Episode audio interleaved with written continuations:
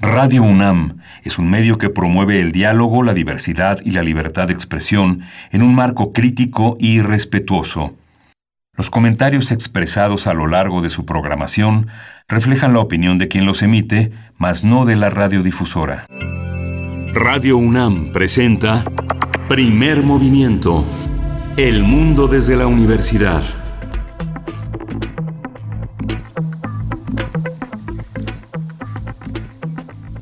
Hola, buenos días. Hoy es lunes 15 de junio. 15 de junio para empezar la primera, la segunda quincena de junio. Estamos aquí en la Ciudad de México transmitiendo desde Radio UNAM a través de Radio UNAM en Adolfo Prieto 133.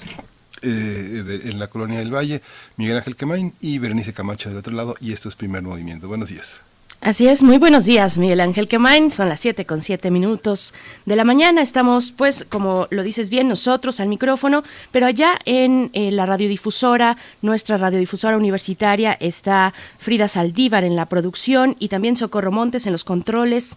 Después, de, después del día de ayer, que fue precisamente el aniversario de esta radio pública y universitaria, 83 años, 83 años de estar, eh, pues, en, en, esta, en esta misión que tiene muchos frentes y uno de ellos es este, acompañarles, acompañarles cada mañana en vivo, eh, porque tenemos esa fortuna y ese privilegio.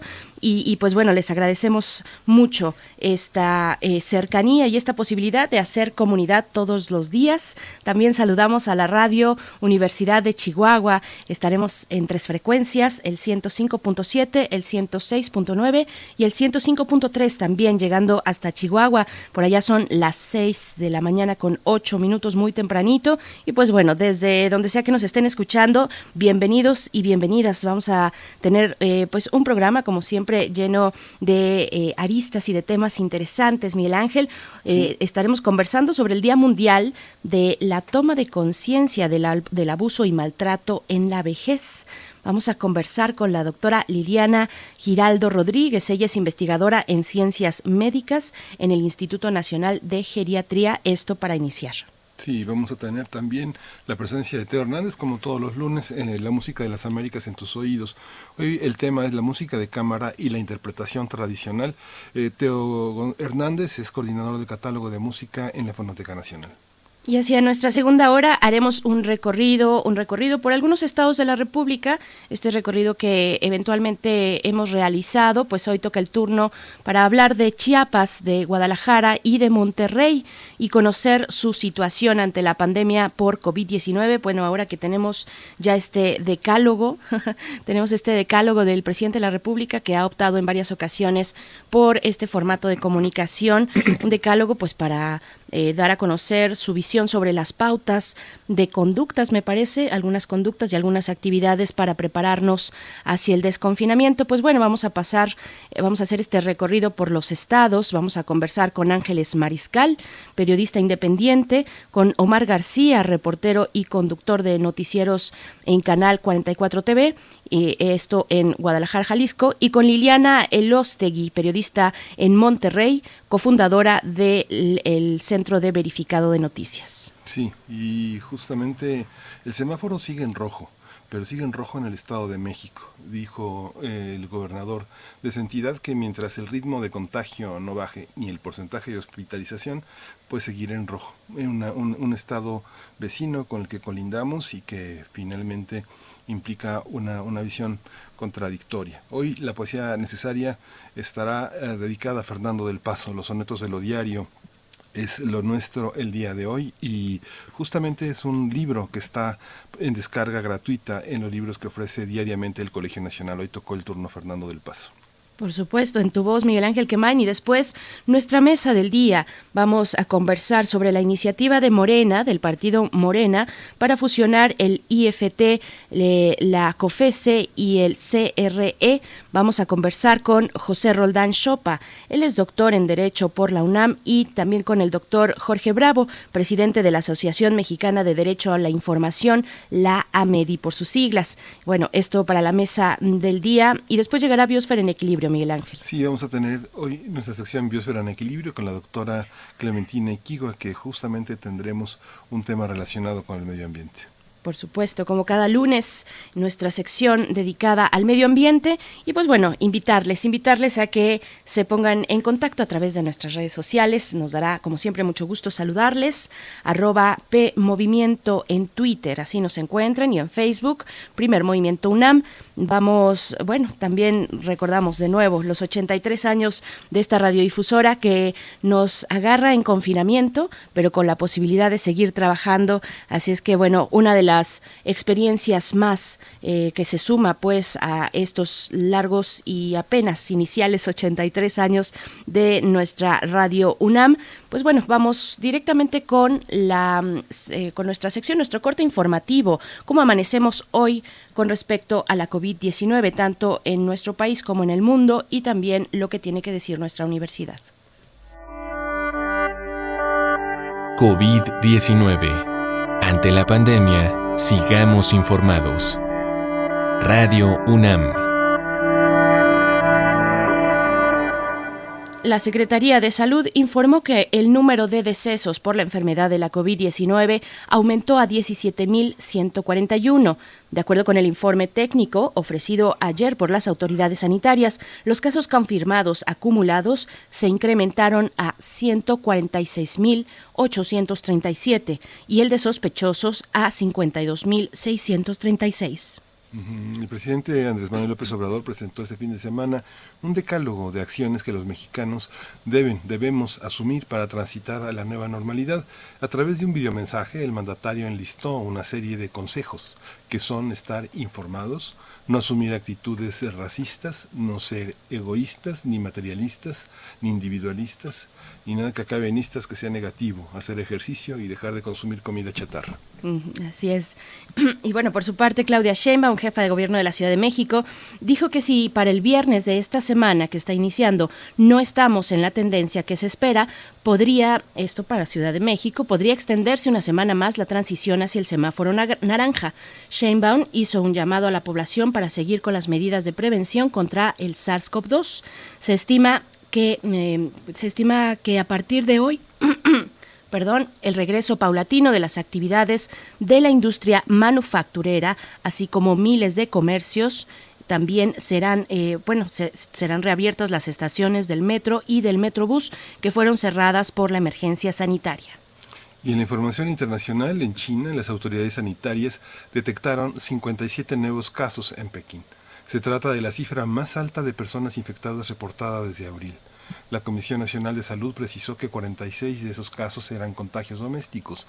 El nuevo brote fue detectado en el principal mercado de alimentos de la capital china, por lo que fue cerrado y se implementó una cuarentena a 11 comunidades cercanas al más grande centro de distribución, el mayoría de verduras, frutas y otros productos chinos.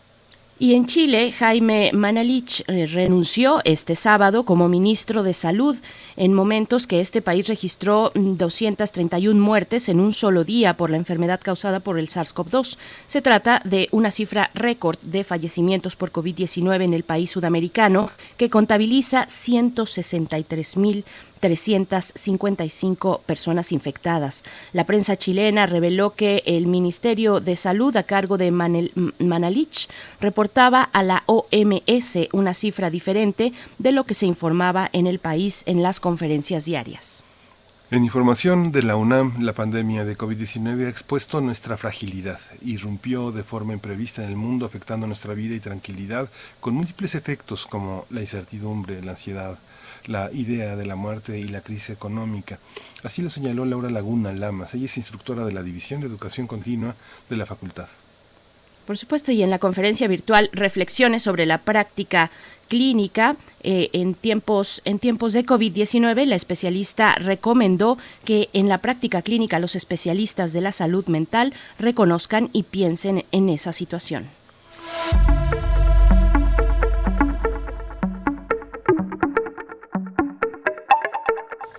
En las recomendaciones culturales, eh, teatro y danza de la UNAM continúan ofreciendo una oportunidad de quedarse en casa y de disfrutar también una programación, una, un patrimonio que es muy interesante. En esta ocasión, Teatro UNAM nos invita a presenciar el encuentro entre dos clowns que habitan el imaginario del creador escénico. Uno de ellos está en sus últimos minutos de vida. Se trata de la obra Vamos todos en línea, que aborda algunas reflexiones extraídas de la experiencia escénica del autor Gerardo Trejo Luna. La obra se encuentra al alcance de todos desde el pasado 10 de junio a través de la página de Teatro de la UNAM que es www.teatro.unam.mx. Por supuesto, también está en nuestras redes sociales esta dirección para que ustedes puedan acercarse de manera más inmediata. Y pues bueno, vamos a ir con música. Vamos con música, son las 7 con 16 minutos, 17 minutos ya de la mañana. Esto es de Franz Ferdinand, la canción es Do You Want To. Oh, sangue vai.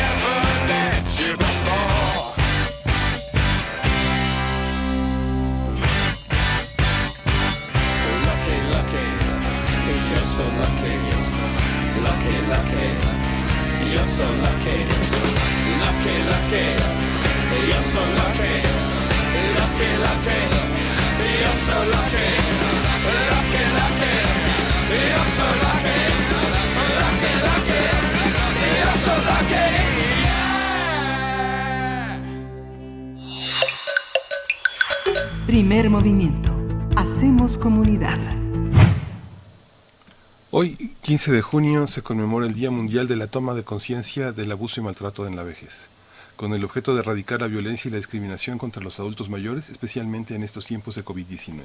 En medio de la contingencia se han incrementado las cifras de maltrato contra las personas de la tercera edad en este país, de acuerdo con las denuncias presentadas ante las fiscalías o procuradurías estatales.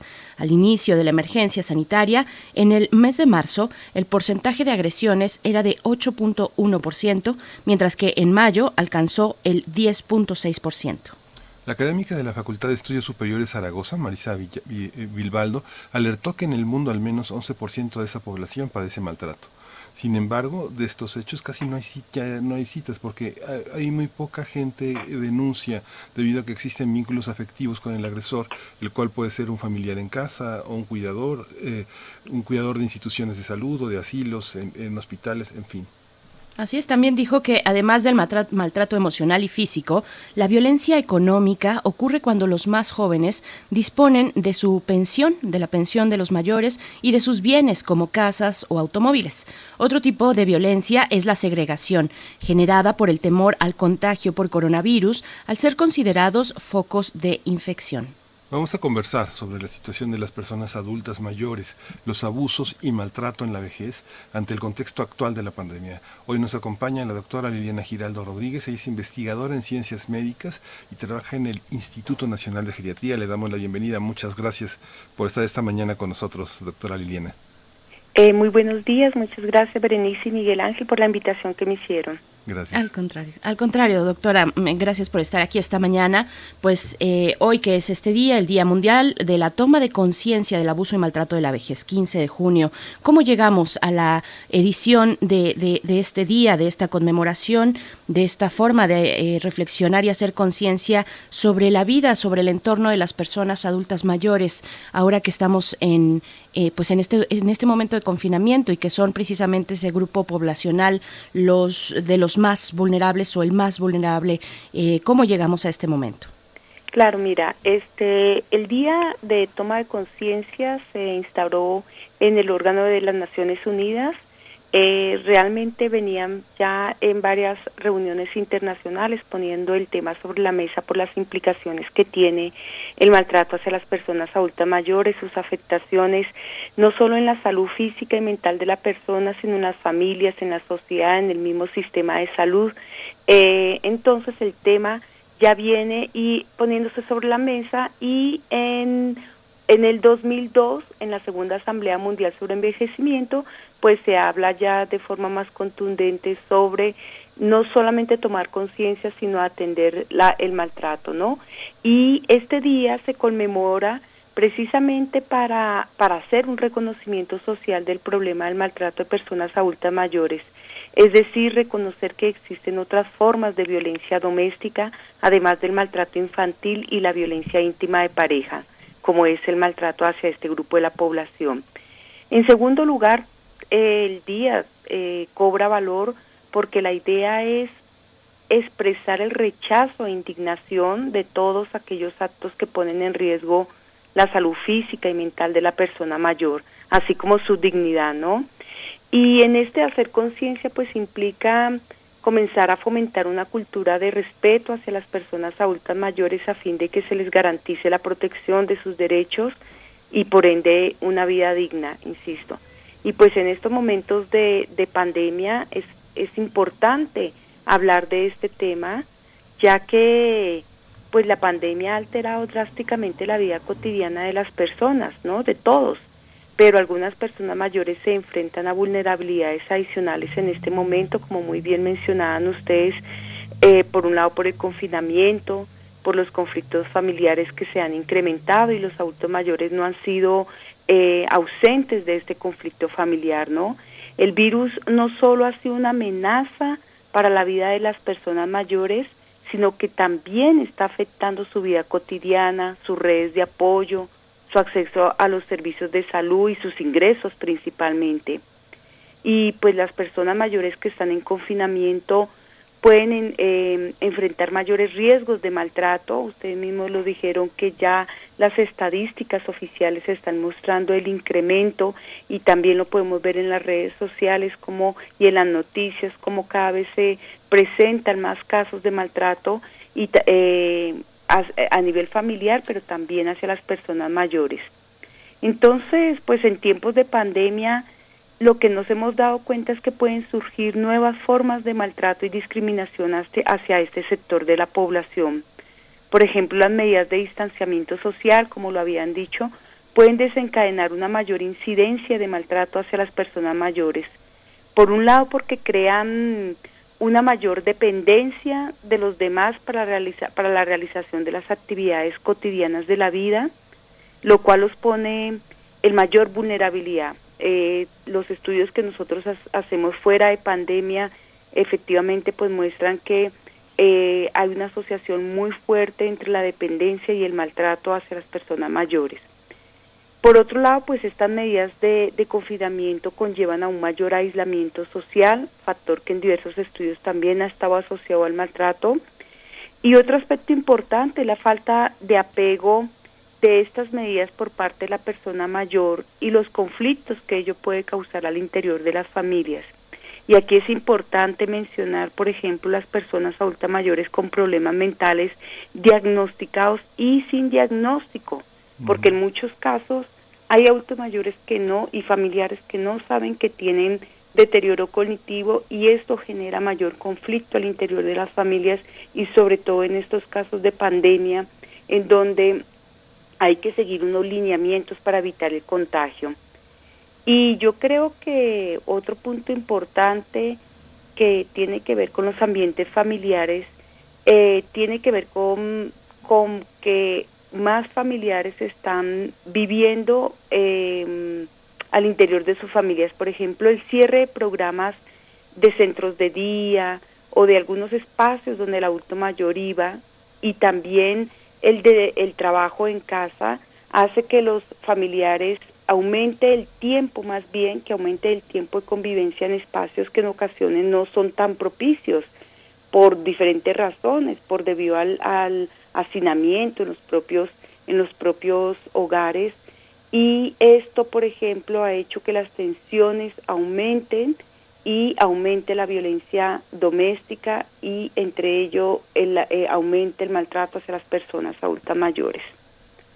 Entonces, nosotros consideramos que más allá de su impacto inmediato de la pandemia en la salud de las personas, pues esta situación coloca a las personas de edad en una situación de mayor riesgo de pobreza, maltrato, discriminación y aislamiento.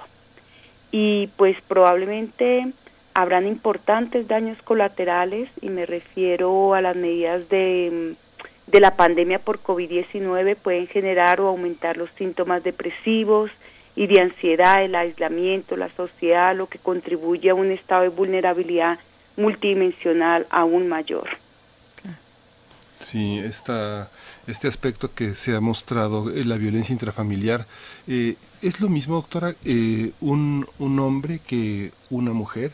Un hombre que vive o una mujer que vive este, con su hija que con su hijo, digamos, en los matrimonios eh, heterosexuales, las parejas eh, convencionales, una familia que, este, que es un matrimonio con dos hijos, pensando que uno de los padres de ella, uno de los padres de él viven juntos, es lo mismo en los casos de violencia intrafamiliar, se manifiesta de la misma manera si son los padres de él o son los padres de ella, si son mujeres o si son hombres. ¿Tenemos datos de eso? Sí, nosotros eh, ahí en el Instituto Nacional de Geriatría hemos realizado diversas investigaciones que tienen eh, antes de pandemia, claro está, y eh, hemos, hemos ido a los hogares de los adultos mayores, hemos hecho encuestas representativas en la Ciudad de México y pudimos trabajar el, el año pasado, en el 2018 pudimos trabajar en la ciudad de Jalapa y nosotros encontramos, porque lo que pasa es que el maltrato siempre se ha dicho desde los organismos internacionales que tenemos que investigarlo, atenderlo, analizarlo con una perspectiva cultural, ¿no? Y de género. Y esto es muy importante porque en algunos casos y hace muchos años el discurso era que el maltrato es más prevalente en las mujeres, que las mujeres adultas mayores son más vulnerables a estas situaciones de maltrato. Pero nosotros venimos encontrando desde hace ya algunos años que es igual en hombres y mujeres. Lo que marca la diferencia es el tipo de maltrato y el responsable, la persona que ejerce maltrato hacia las personas mayores. Nosotros, en el último estudio, como les digo, que es una encuesta representativa, encontramos que dos de cada diez personas habían sufrido maltrato en el último año.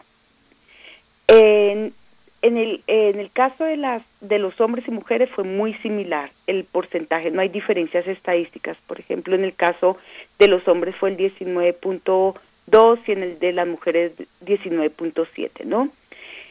Eh, la diferencia está en el tipo de maltrato. Por ejemplo, las mujeres eh, manifestaron más situaciones de maltrato psicológico, eh, de maltrato eh, físico y abuso sexual.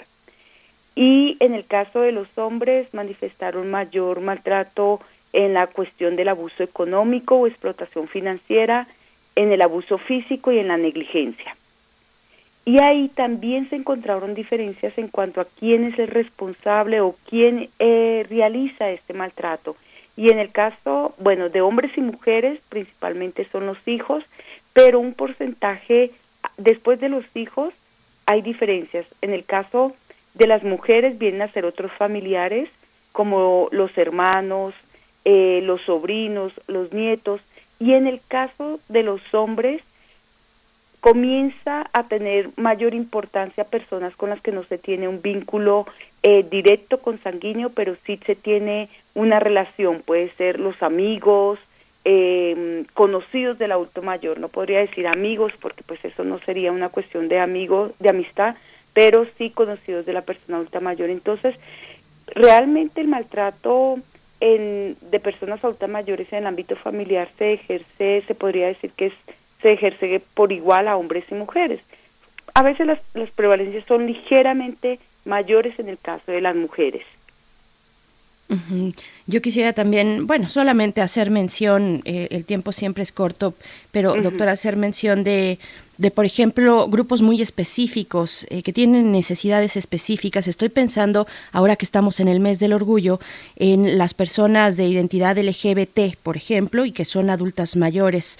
Eh, aquí en Ciudad, de, eh, en Ciudad de México, creo que está en Ciudad de México, si, si mal no recuerdo, está, está este espacio que ha dispuesto Samantha Flores, es una mujer transexual de la tercera edad, precisamente para hacer un espacio de asilo a personas de esas de, esas características.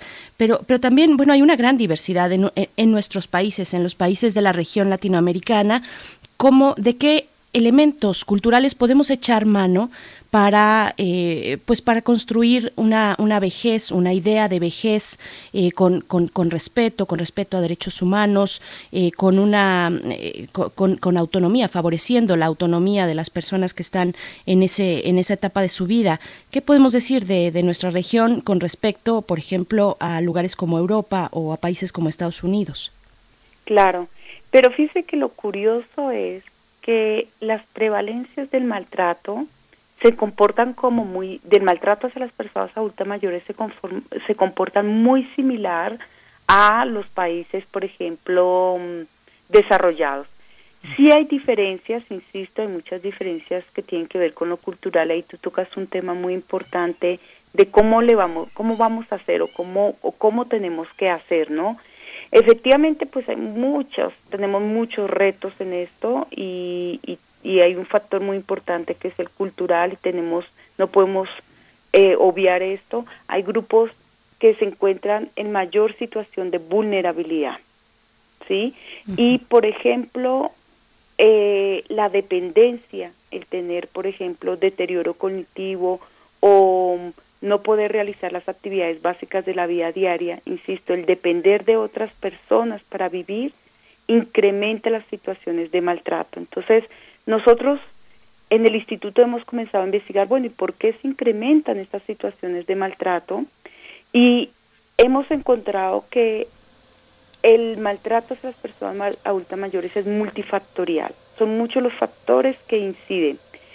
Y ahí tienen que ver con características, con situaciones eh, asociadas a, a los individuos, a la persona adulta mayor, a los familiares y en dado caso a, los cuidadores de estas personas mayores.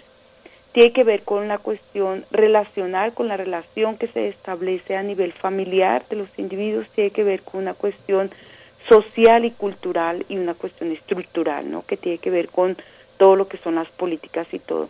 En este sentido, cuando analizamos las variables a nivel individual, pues efectivamente nos damos cuenta que aquellas personas, insisto, que tienen dependencias físicas, económicas, este, emocionales, pues tienen una mayor vulnerabilidad al maltrato. Aquellos hogares en donde ha persistido la violencia desde prácticamente desde que se formó el hogar, ¿sí? Hay mayor probabilidad de que haya maltrato. Y desafortunadamente en estos hogares en donde ha existido la violencia como parte de la convivencia, se tiende a normalizar las situaciones de maltrato y las personas mayores tienden a no reconocer que lo que están viviendo es maltrato. Entonces entran en estados depresivos, en donde piensan que la única solución que hay para todo esto es la muerte. Entonces, sí hay situaciones de mayor vulnerabilidad y efectivamente eh, los grupos eh, que tienen preferencias sexuales distintas, eh, ha sido un grupo realmente olvidado eh, en la investigación, en eh, el, grupo de adultos mayores, ha sido un grupo olvidado y efectivamente se tienen que crear y analizar las condiciones y las formas como están envejeciendo las personas. Y aquí el tomar medidas no implica solamente tomar medidas hacia los adultos mayores, sino cómo podemos cortar esas, esas cadenas de violencia porque otro estudio que nosotros realizamos ahí en el instituto ha mostrado que existe un vínculo entre la violencia en la infancia, la violencia íntima de pareja y la violencia en la vejez. Tomando, por ejemplo, la encuesta nacional sobre la dinámica de las relaciones en los hogares, hemos podido encontrar que las mujeres que reportan haber sufrido violencia antes de los 15 años por eh, abusos por parte de sus padres, de sus tíos, de otros familiares y de conocidos de, de, la niña, claro, esto es por autorreporte, tuvieron una mayor probabilidad de sufrir violencia de pareja por, em, por una o varias parejas y esta probabilidad aumenta a sufrir también violencia en la vejez. Entonces tenemos que alrededor del 7-8% de las mujeres ha sufrido violencia toda su vida y lo único que cambia es el responsable de esta violencia en las diferentes etapas de la vida. Entonces, claro que aquí tenemos mucho que hacer, o sea, tenemos que cortar estos esta, violencia y, y, en estos momentos de conciencia, en estos días, eh, por ejemplo, el día de hoy que conmemoramos este o celebramos este Día Mundial, además de tomar conciencia para los, las personas adultas mayores, es tomar conciencia todos que vamos a llegar a esta etapa de la vida y, y probablemente vamos a ser objeto de la violencia. Y eso no es lo más deseable, porque muchas veces estamos preocupados por cómo llegar a la vejez sin ningún problema de salud, que eso sería como lo ideal, ¿no?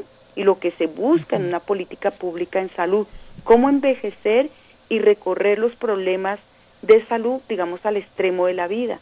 Pero muchas veces el maltrato se vuelve un puente más directo para los problemas de salud que, el, eh, que las mismas enfermedades que se pueden llegar a presentar como la diabetes, hipertensión y todas las enfermedades que ahora han salido tanto a la luz pública también por esta cuestión de la pandemia, ¿no? Entonces el tema del maltrato realmente sí es un tema que tenemos que ponerlo sobre la mesa, hablar, discutirlo, generar conciencia y generar todas las estrategias de prevención para erradicar cualquier tipo de violencia en cualquier etapa de la vida de las personas. Sí. Es muy interesante todo esto que nos dice, doctora, porque lleva a reflexionar sobre muchos temas que en la información cruzada, la encuesta, la encuesta nacional sobre las relaciones en los hogares, las, las encuestas sobre la violencia intrafamiliar, las encuestas del INEGI en torno a la población en general arrojan cruces contradictorios. Esto que usted dice ahora sobre el recicle de, y el cambio de protagonista en el maltrato es importante. Pareciera que si acabamos con ese ciclo de maltrato en la infancia, lo acabaremos más adelante, pero ¿cómo se da esta dinámica entre los niños, la infancia en un hogar y, las personas mayores? Lo pienso porque ahora que usted habla de personas con opciones eh, sexuales distintas, las personas mayores de 60 que viven juntas ascienden a un 12% de la totalidad de personas mayores que reporta el INEGI, que son alrededor de 15 millones actualmente. Esta, la mayoría viven, eh, viven, viven acompañados. ¿Cómo se da esta relación entre la infancia y, y, las personas mayores? Muchos de ellos son abuelos o tíos abuelos. Este amor que muchas personas desarrollamos en la infancia por las personas que en algún momento nos cuidaron, ¿cómo se traduce? ¿Cómo se metaboliza después? ¿Por qué viene ese maltrato con alguien que, que cuidó a algún miembro de la familia o a ti mismo en algún momento? ¿Cómo te conviertes en un maltratador? Sí, es, es, es interesante la pregunta porque a veces uno cuando, cuando escucha las historias de vida de las personas, quisiera como comprender qué es lo que está detrás, qué hace que un hijo se vuelva maltratador y, en, o sea, poder comprender eso. Insisto, esto es multifactorial, ¿no? Y nosotros hemos hecho estudios cuantitativos, pero también hemos hecho estudios cualitativos en donde dialogamos con los familiares, dialogamos con la persona adulta mayor y tratamos de juntar como esas dos versiones de la historia. Y pues son muchos los factores. Este, en algún momento eh, a nivel internacional se hablaba bastante de la teoría de, mm, de la como de la violencia intergeneracional. Eh, padres que fueron maltratadores, hijos que ejercen maltrato hacia los adultos mayores. Hay algo de esto, pero no es la regla. Por lo menos aquí en México no es la regla.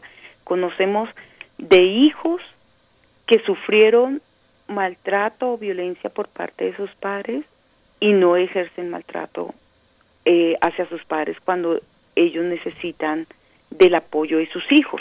Conocemos casos, muchos casos de esos, pero también conocemos casos, insisto, de padres que fueron maltratadores y hijos que maltratan. Pero tiene que ver con muchos factores, tiene que ver con cuestiones también culturales en donde la vejez está muy estigmatizada, está desvalorizada, ¿sí?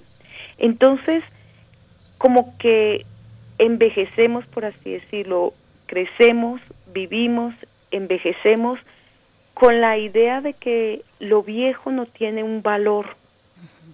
Y en ese sentido pareciera ser que comienza a afectar en la conciencia de las personas y esta situación se revierte y en momentos de crisis, en momentos difíciles de las personas comienza a ser como un elemento que comienza, que influye para eh, pensar que se tiene derecho eh, tomar las propiedades del adulto mayor, que se tiene derecho eh, excluir a la persona de las conversaciones porque no sabe sobre lo que se está hablando, porque se cree, ¿no? Que no que no tiene que opinar. Es que la verdad hay muchos factores que están incidiendo para que se dé el maltrato al interior de las familias, para que los hijos se vuelvan maltratadores. Pero lo que decíamos de la encuesta, eh, esta encuesta nacional sobre la dinámica de las relaciones de los hogares, es, es, es interesante porque es revelar, comenzar a mostrar que en que tenemos que cortar esos vínculos de violencia, esos, esos canales de violencia y que tenemos mucho por hacer eh, en este sentido para comenzar a, prestar más atención en el caso de reparación del daño cuando una mujer o un hombre sufre violencia desde la infancia. ¿Sí?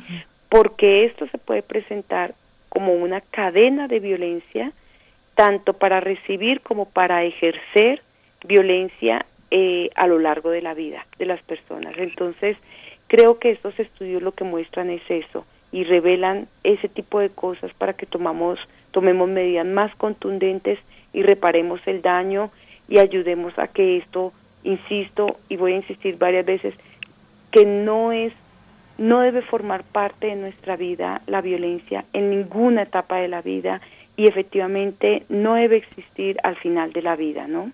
Claro. Pues doctora Liliana Giraldo Rodríguez, llegamos ya al final de la conversación. Muchos temas, por supuesto, como siempre, se quedan fuera. Eh, hablar, por ejemplo, de la sobreprotección del otro lado de la moneda, que puede ser igualmente nocivo, la, sobreprotección por parte de algún cuidador o cuidadora, generalmente mujeres, que pues impide eh, una etapa plena en la vejez, ¿no? Es, es interesante también pensar en cómo llegamos a, a un trato equilibrado que favorezca la dignidad de los adultos mayores. Pero bueno, ha sido un, placer, doctora Liliana Giraldo Rodríguez, investigadora en ciencias médicas en el Instituto Nacional de Geriatría. Muchas gracias por estar aquí en Primer Movimiento. Le mandamos un, un abrazo fuerte. Gracias, Berenice, y gracias, Miguel Ángel, por la invitación. Gracias, doctora. Gracias. Pues vamos a ir con música. Vamos a, vamos a escuchar de DBMK, El Salto del Gitano.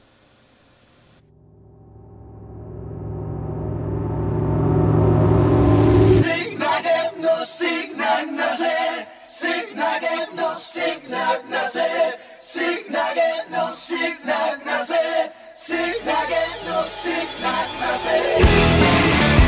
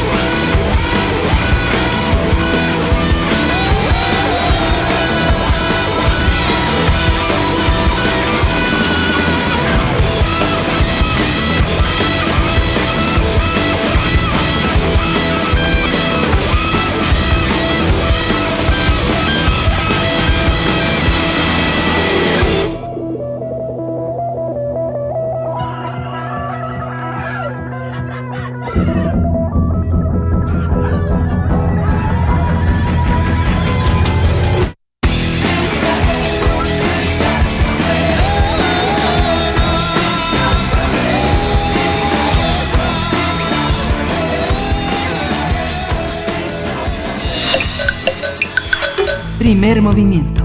Hacemos comunidad. El genio de Bonn. Ludwig van Beethoven. A 250 años de su natalicio.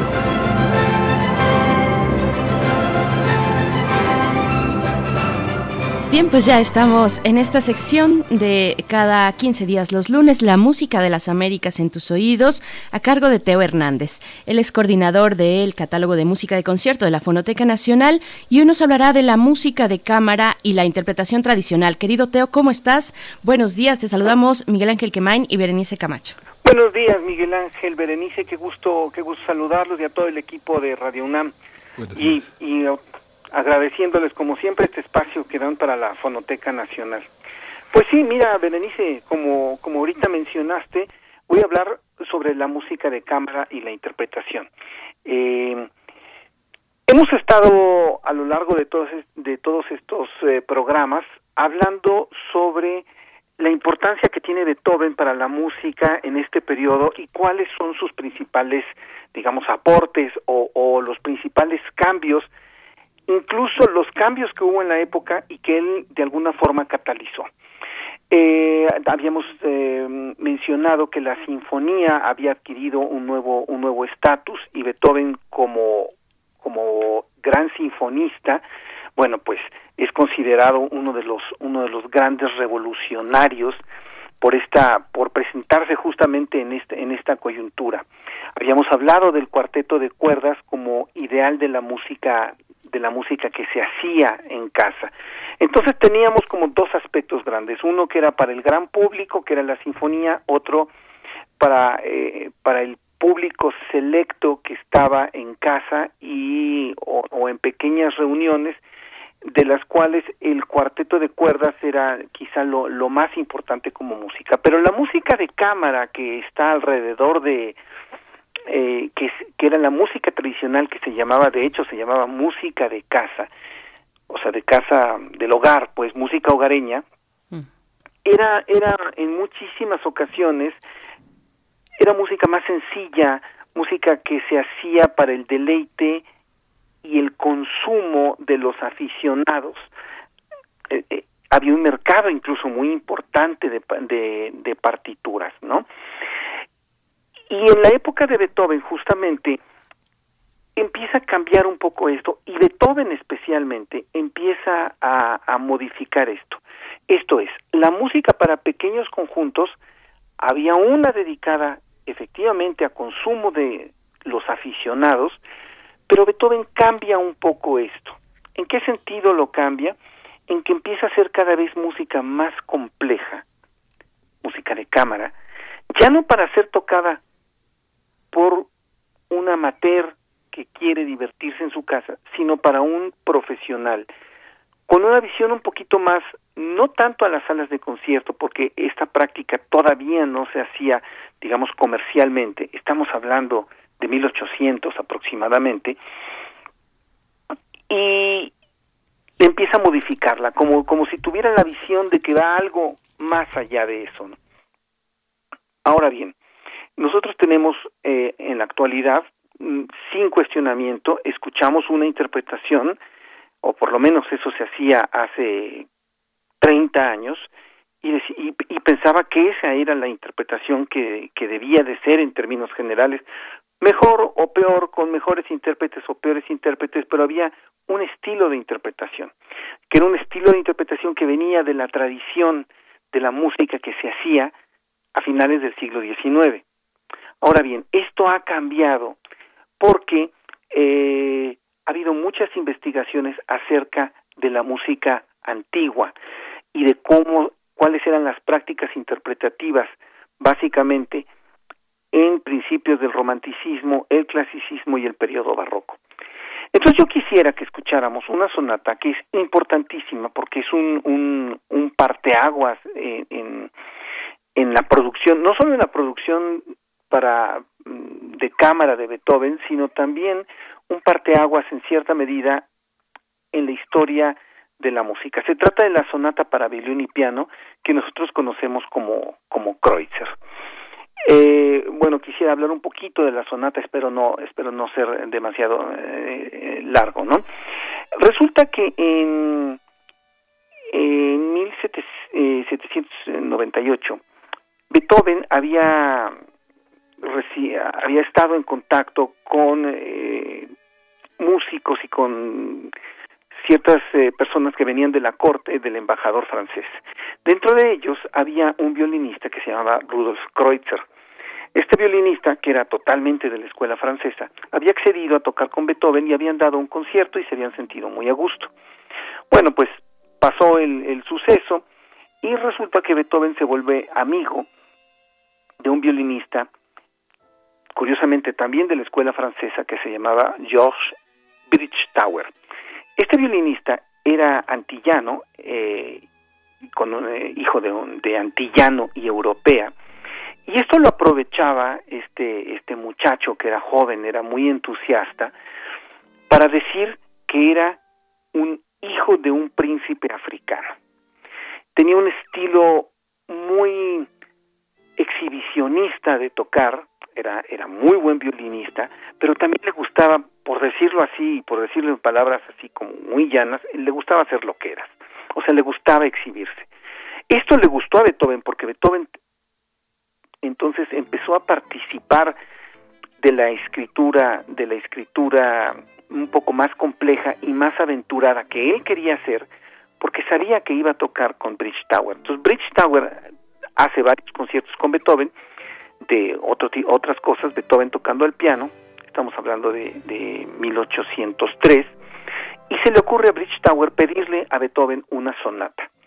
Entonces hace una sonata y Beethoven deliberadamente se aparta del modelo de las anteriores sonatas para violín y piano, de las sonatas para eh, de Mozart, y empieza a hacer una sonata totalmente diferente. Es la sonata que conocemos como número 9 en la mayor, opus 47. Bueno, tiene gran éxito esta sonata y cuando Beethoven se, eh, se va a celebrar con este, con este muchacho, con este gran violinista, tienen un desencuentro por una babosada.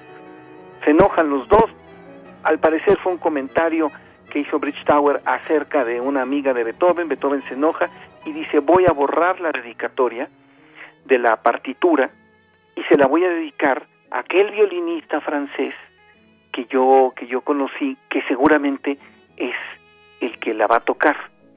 Resulta que Kreutzer, que es el dedicatario nuevo de la sonata, no le interesa la música de Beethoven y jamás la toca.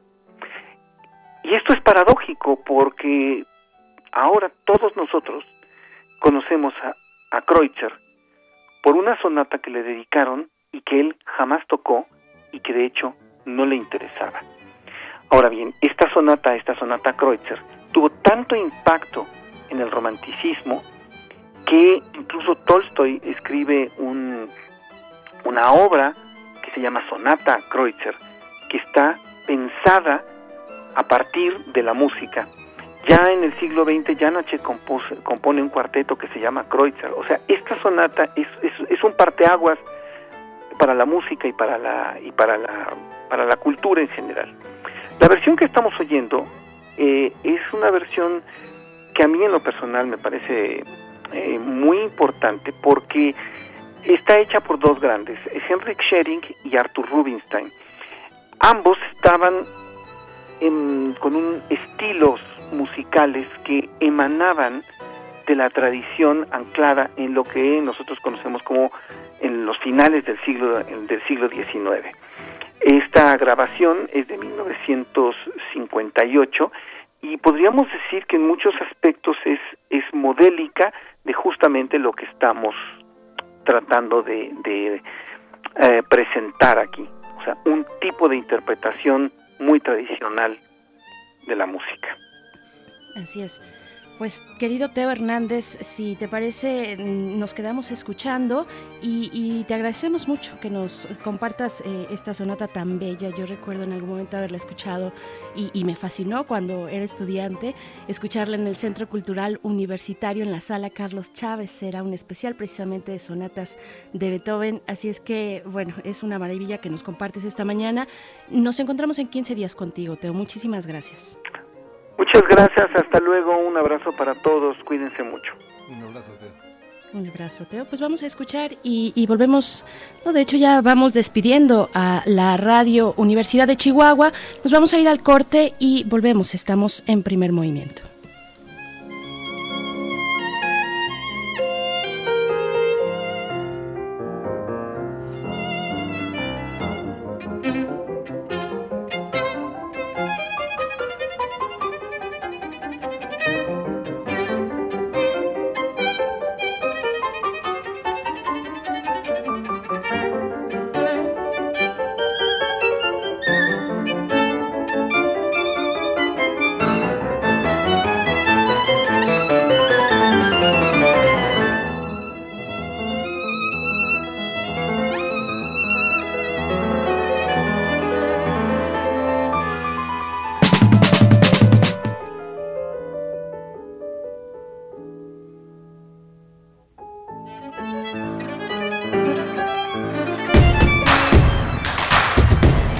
Encuentra la música de primer movimiento día a día en el Spotify de Radio UNAM y agréganos a tus favoritos.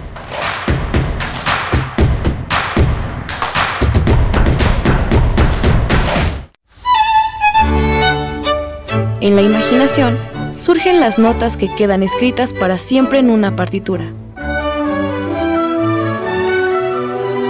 Desde ese momento, sin importar cuándo fueron creadas, al tocarlas, se vuelven tiempo presente. Muchos instrumentos se juntarán en el mismo espacio y a una señal nacerá la pieza que entrará por tus oídos. Súmate a la experiencia de revivir la música.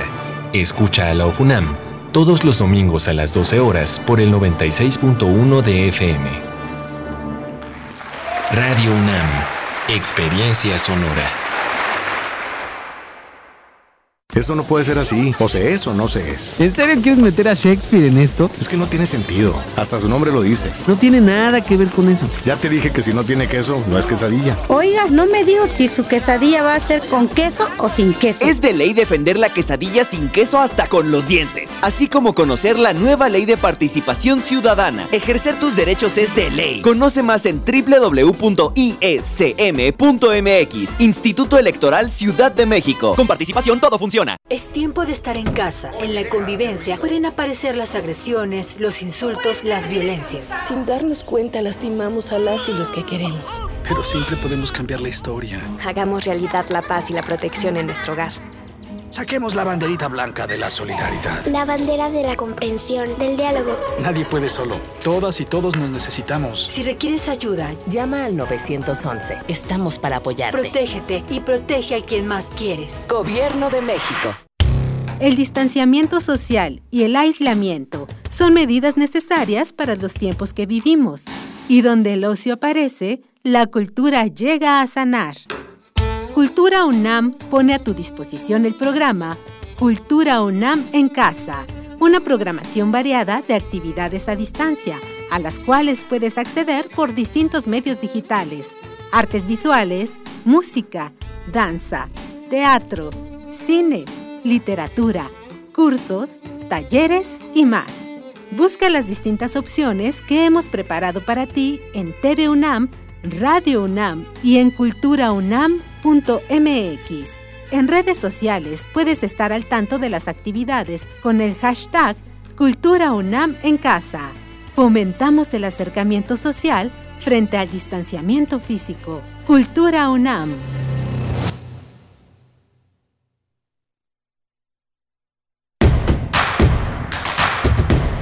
Encuentra la música de primer movimiento día a día en el Spotify de Radio UNAM y agréganos a tus favoritos.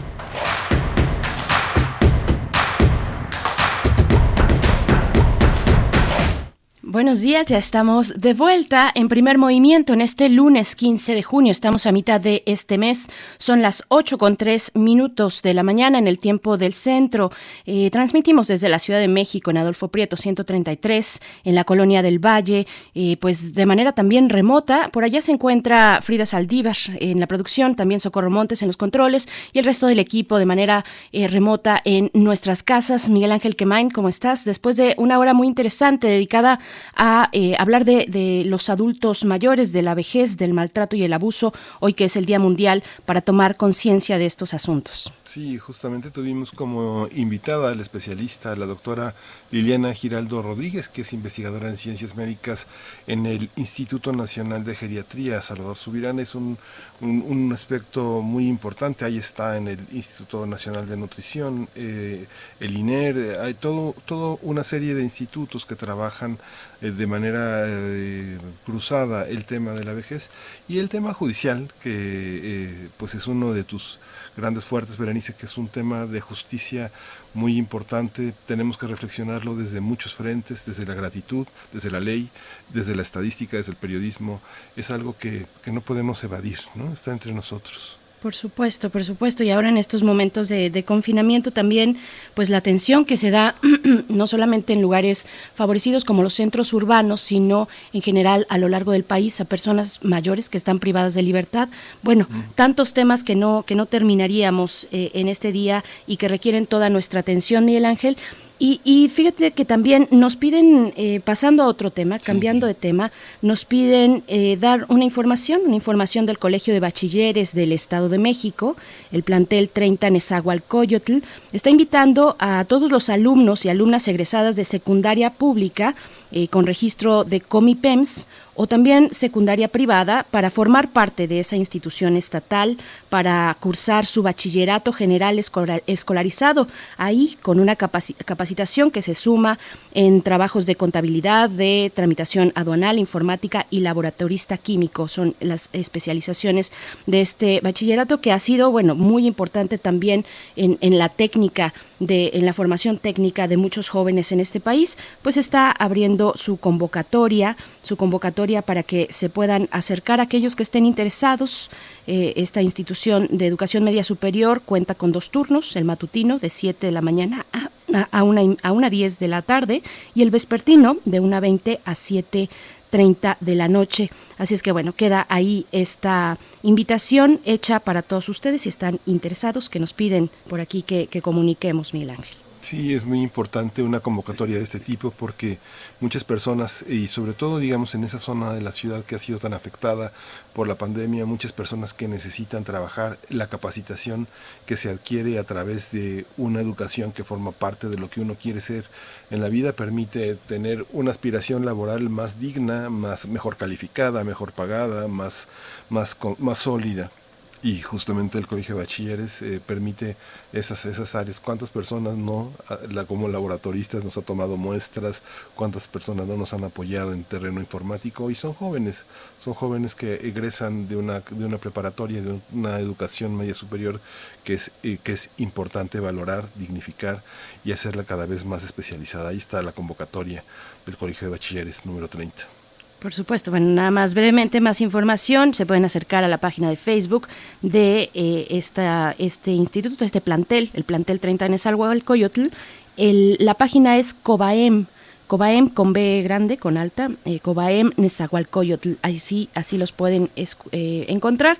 Y, bueno, sabemos que muchos de nuestros escuchas también se ubican ahí en ese municipio del Estado de México, así es que bueno, esperamos que sea de su interés. Y pues antes de ir con eh, nuestro, nuestra nota nacional, mm, que constará de un recorrido por algunos estados de la República para saber cómo va la situación de la pandemia con COVID, específicamente hablaremos con compañeros y colaboradores en Chiapas, en Guadalajara y en Monterrey en unos momentos más. Pero antes de ello vamos a ir con música, Milán. Sí, vamos a escuchar de Gustavo Cerati El lago en el cielo.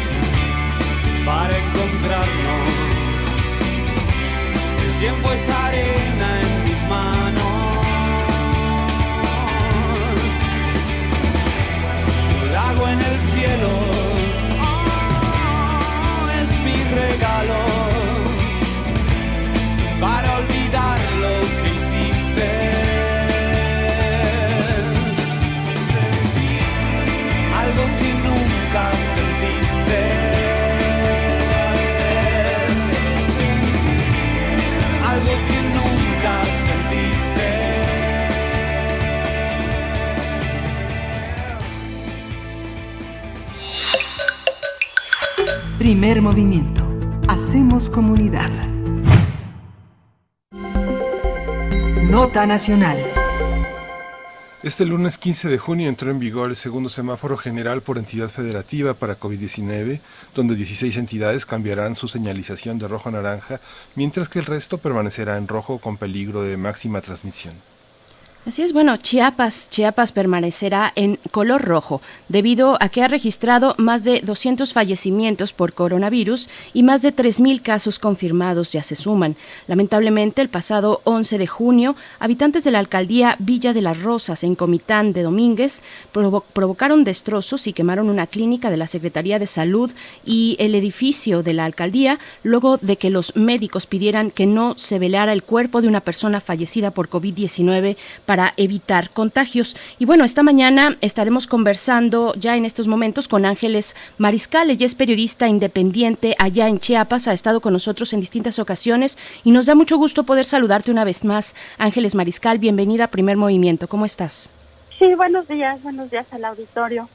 Bueno, pues te comento el escenario que hay aquí en Chiapas, si bien de manera oficial hay hasta hay las cifras de ayer por la tarde 3.182 casos de, contagio y 213 defunciones, la realidad que se vive es que aquí hay un subregistro muy grande de casos. Y te doy solo un ejemplo, solo en el panteón de la ciudad de San Cristóbal de las Casas, hasta la fecha hay más de 250 personas que han sido sepultadas relacionadas con el COVID, ya sea que el diagnóstico haya sido neumonía, neumonía típica o posible COVID.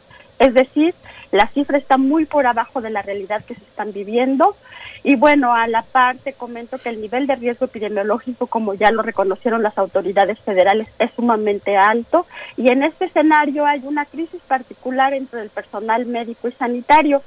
Por una parte, hay un, continúa una crisis de abasto. Ah, el viernes platiqué con la secretaria general del Sindicato de Trabajadores de la Salud y bueno, ella me decía que las caretas, las cubrebocas y el material que ahorita que están utilizando, el 60% de ese material ha tenido que venir de donaciones. De hecho, hay una campaña abierta para donar a los hospitales porque las autoridades pues continúan sin, sin darles el, el, recurso necesario para poder protegerse.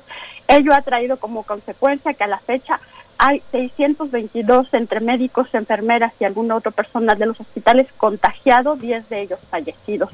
Y bueno, ellos también enfrentan en este momento una campaña de desinformación que ha traído como consecuencia que al menos tres hospitales han sido atacados, uno de ellos es el que mencionas de Villa de las Rosas, hay otro en Las Margaritas, de días recientes que también fue, uno en eh, Venustiano Carranza.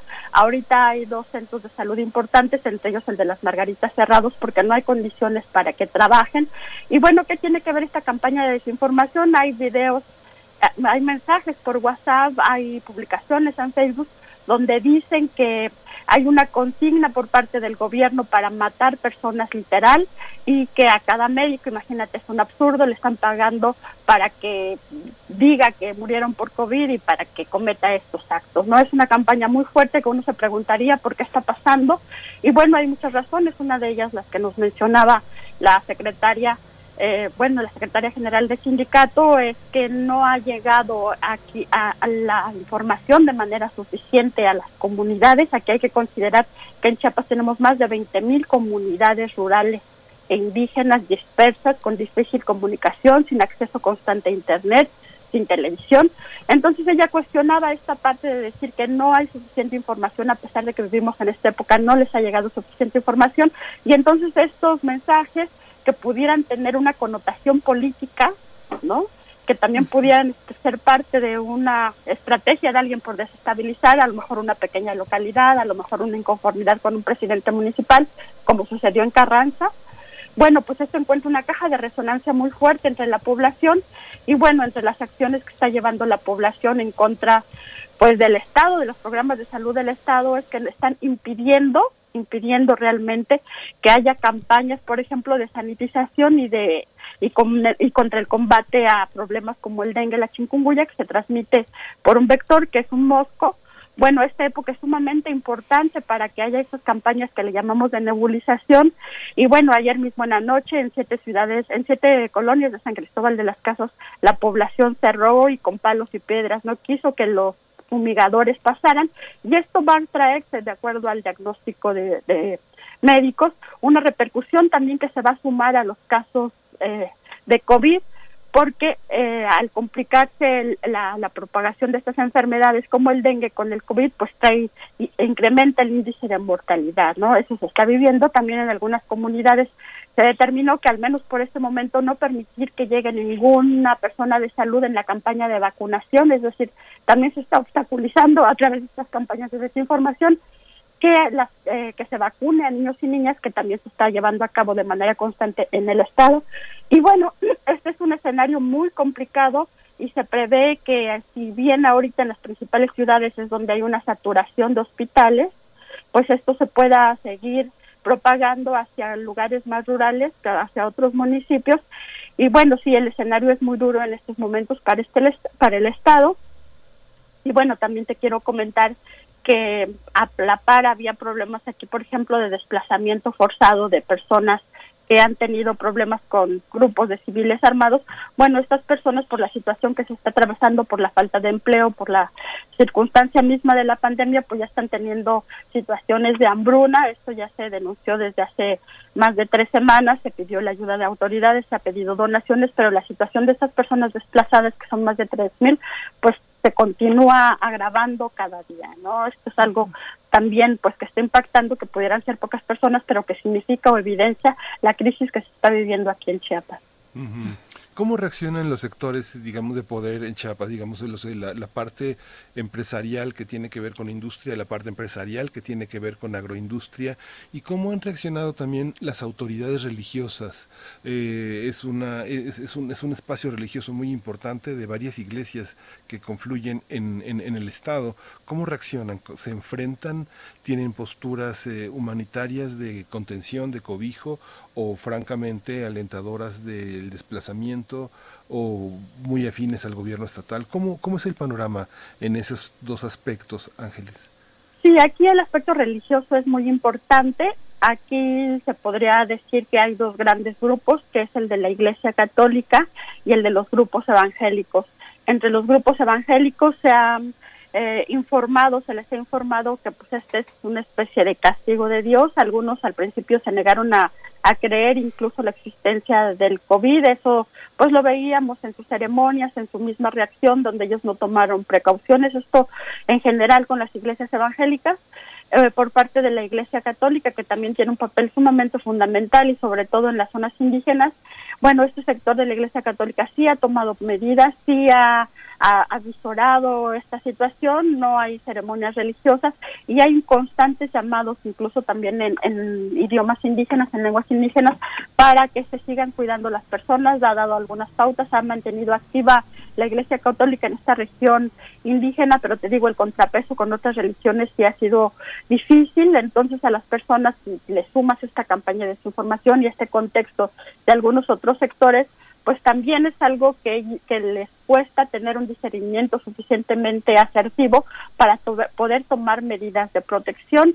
Y bueno, te comento en ese sentido que, por ejemplo, promotores educativos que ahorita están entregando material a las comunidades, pues me comentan que al llegar a ellas no hay ninguna medida de protección y que es muy constante que les estén preguntando cuál es su opinión sobre la pandemia, lo cual indica que sí hay una falta de información certera, que sí hay posiciones encontradas y que muchas veces no tienen estos elementos que el Estado no ha llegado con información suficiente, aunque pudiera parecer algo inverosímil, no hay información suficiente que a una persona, a una familia le permita tomar una decisión asertiva, ¿no?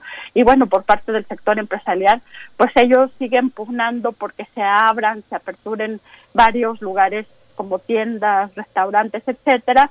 Eh, y justo ayer el secretario de Salud mencionaba que se va a autorizar ya desde hoy de que de manera paulatina eh, abran algunos comercios, él dijo pues con medidas de sanitización, en fin, pero bueno, también es, esa es otra situación, que la economía de las personas, aquí hay que recordar que siete de cada diez personas en Chiapas viven en situación de pobreza, bueno, es muy difícil, ellos también están buscando, se ve aquí, por ejemplo, en los cruceros de las avenidas, de las calles, personas este, ya sin empleo, pidiendo recursos, pidiendo que les regalen unas monedas, lo cual también indica que pues, han sido despedidas y que les es muy difícil, sobre todo son meseros, personas que trabajan al día y pues ellos sí están pugnando porque se abran estos lugares a pesar que te repito que aquí el nivel de riesgo epidemiológico es muy alto. Claro. Ángeles, bueno, hablar de, Chiapas es hablar de un mosaico mm, complejísimo y diverso que atraviesa desde la diversidad indígena, la actividad de la población mestiza, propia de la, de la población mestiza y el cruce de personas migrantes. Vaya, todo un conjunto de situaciones y el tiempo eh, apremia.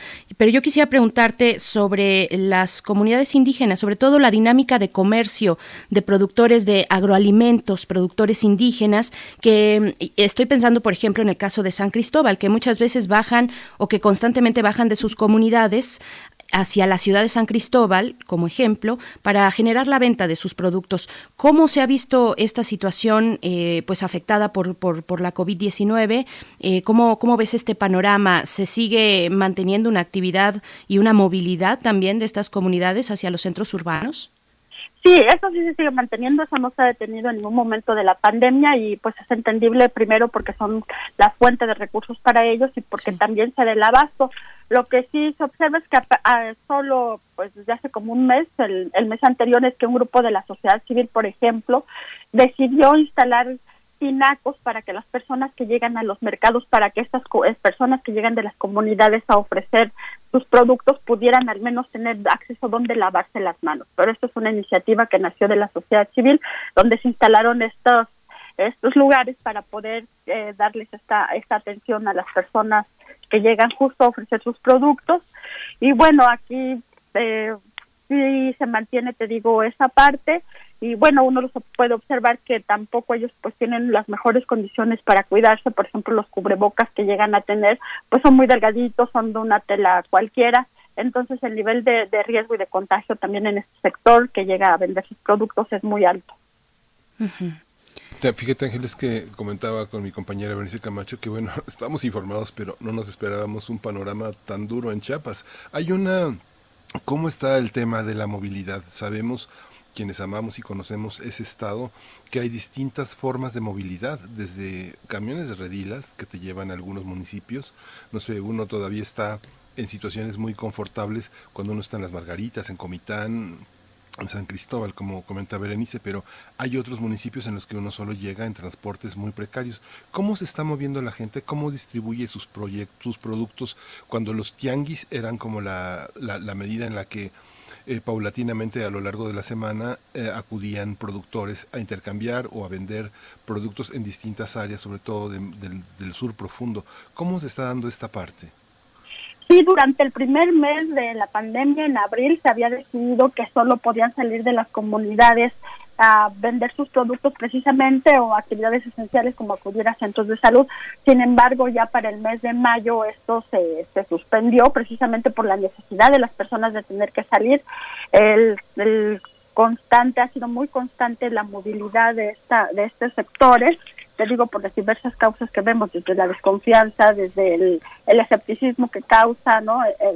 Esta situación, pero se ha mantenido, digamos, se ha mantenido la movilidad, al menos del sector rural, en el mes pasado, del mes pasado a este se incrementó, es decir, en abril sí disminuyó, sí se empezaron a tomar algunas medidas y después ya la situación fue insostenible para algunas familias que tienen escasos recursos y que tuvo que empezar a salir. E igual se ha visto en la ciudad, en las ciudades, ¿no? Donde la primera etapa, por así decirlo, pues sí se guardaron ciertas, ciertas medidas, pero ya en la etapa actual, pues las personas están saliendo ya a las calles a pesar de que estamos todavía en semáforo rojo y pues por las condiciones económicas mismas que están enfrentando, que se están enfrentando.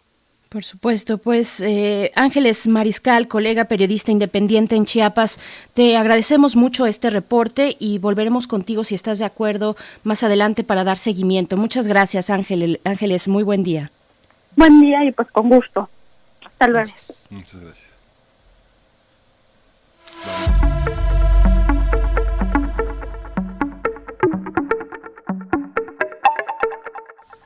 En Jalisco, el semáforo nacional de COVID cambió a color naranja. Esa entidad tiene más de 6.000 casos confirmados y supera las 300 muertes por este virus, a pesar de que se realizan traslados de pacientes por COVID-19 a hospitales del área metropolitana de Guadalajara y Nayarit.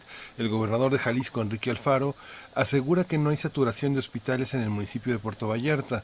Para hacer frente a la crisis económica derivada de la pandemia, el Estado adquirió deuda pública por 6.200 millones de pesos, de acuerdo con las organizaciones de Transparencia Mexicana. Y hoy está con nosotros Omar García. Él es reportero, coordinador del Noticiero Científico y Cultural Iberoamericano y conductor de noticieros en Canal 44 de televisión allá en Guadalajara, Jalisco. Buenos días. ¿Qué tal? ¿Cómo están? Muy buenos días. Buenos días. Hola. ¿Qué tal? ¿Qué tal, Omar? Muchas gracias por tomar esta comunicación, por dar seguimiento a, pues lo que está ocurriendo en tu estado, en Jalisco. Cuéntanos, por favor, eh, con, un, con un gobernador eh, con un signo, eh, digamos, una expresión política muy específica frente a la pandemia y el ordenamiento central que ha dictado el gobierno federal. ¿cómo, ¿Cómo ves la situación? ¿Qué nos puedes compartir? Mira, estamos viviendo en las últimas horas la reactivación económica casi en su totalidad eh, el día de ayer el gobierno del estado publicó un decreto para ya comenzar con actividades donde se pueda ver eh, conglomeración de personas, entre ellas las actividades religiosas, eh, han también permitido ya la reapertura de playas, sobre todo en las zonas turísticas de, de Jalisco, como es Puerto Vallarta. Se permite también ya el uso de hoteles y centros comerciales en un 25% de su capacidad y en el caso de los centros comerciales y los corredores comerciales solo se permitirá el uso de lunes a viernes. También ya se permite el uso de gimnasios y bueno, esto se da precisamente en la peor, en el peor momento que se está viviendo en Jalisco en cuanto a contagios. De acuerdo con los datos generados hasta el día de ayer, se han eh, acumulado 6.589 casos eh, y hay 335 defunciones. Sin embargo, lo que es relevante es que en los últimos 10 días de estos 6.589 casos, casi el 80% se ha contagiado o se ha detectado en los últimos 10 días. Entonces, por un lado, vemos que la mesa de reactivación económica ha empujado a tomar estas decisiones de reactivación económica y por otro lado, pues ahora el gobernador ha hecho un llamado a la responsabilidad individual como ha decretado esta nueva fase y es básicamente pedirle a las personas que si tienen que salir pues lo hagan bajo su propia responsabilidad. Entonces, e, eso es lo que estamos viviendo en este momento y eh, son los las las últimas decisiones que se han tomado en las últimas horas. ¿Cómo, cómo, ha recibido, ¿Cómo han recibido distintos sectores de de Jalisco toda esta protesta de jóvenes que vimos en las imágenes con un enorme riesgo de ser contagiados, donde privilegiaron la protesta frente al riesgo de contagio. ¿Qué papel ha jugado la universidad para proteger a sus propios universitarios, que es una cifra pues muy considerable en el estado de Jalisco. No solo la Universidad de Guadalajara, sino la autónoma, las distintas universidades que hay en, el, en, esta, en esta zona que es enorme, que en, en el caso de Jalisco pues hay varios centros muy importantes educativos. ¿Cómo ha sido la actitud de las eh, autoridades educativas para proteger a su comunidad? Eh, mira, por un lado, eh, la protesta social que se llevó a cabo la semana pasada eh, en dos momentos. El primero de ellos fue por eh, Giovanni López, este joven de 30 años, albañil de profesión y que eh, había sido cuestionado por no llevar cubrebocas lo y, y después lo que hicieron fue una ejecución extrajudicial como lo ha llamado la Comisión Estatal de Derechos Humanos porque al momento de subirlo a la patrulla lo golpean y lo matan, ¿no? Eh, esta primera protesta del jueves pasado, eh, del jueves 4 de, de junio, pues lo que ocasiona es un uso excesivo de la fuerza que al día siguiente, el día viernes, lo que ocasiona es que los jóvenes vuelvan a salir a protestar, pero ahí lo que ocurre es un hecho todavía más lamentable y es la desaparición forzada de personas para que no participaran en estas protestas. Este, este, digamos, este kit de hechos ha ocasionado que el gobierno del estado eh, no tome decisiones eh, pensando en la salud de las personas, sino está viviendo un momento de crisis política y en materia de comunicación muy fuerte. Ah, esto ha ocasionado que diferentes sectores, entre ellas las propias universidades y algunas cúpulas empresariales, pues pidan cuentas, ¿no? Que qué fue lo que realmente pasó y por qué se está utilizando el uso de la fuerza para desaparecer jóvenes. Eh, en este momento, pues la Universidad de Guadalajara y otras universidades, lo que han tenido que hacer es, eh, en materia de salud y en materia de economía, eh, por el, por lo menos en el caso de la Universidad de Guadalajara, ellos han emprendido una campaña de, eh, son básicamente dos cosas.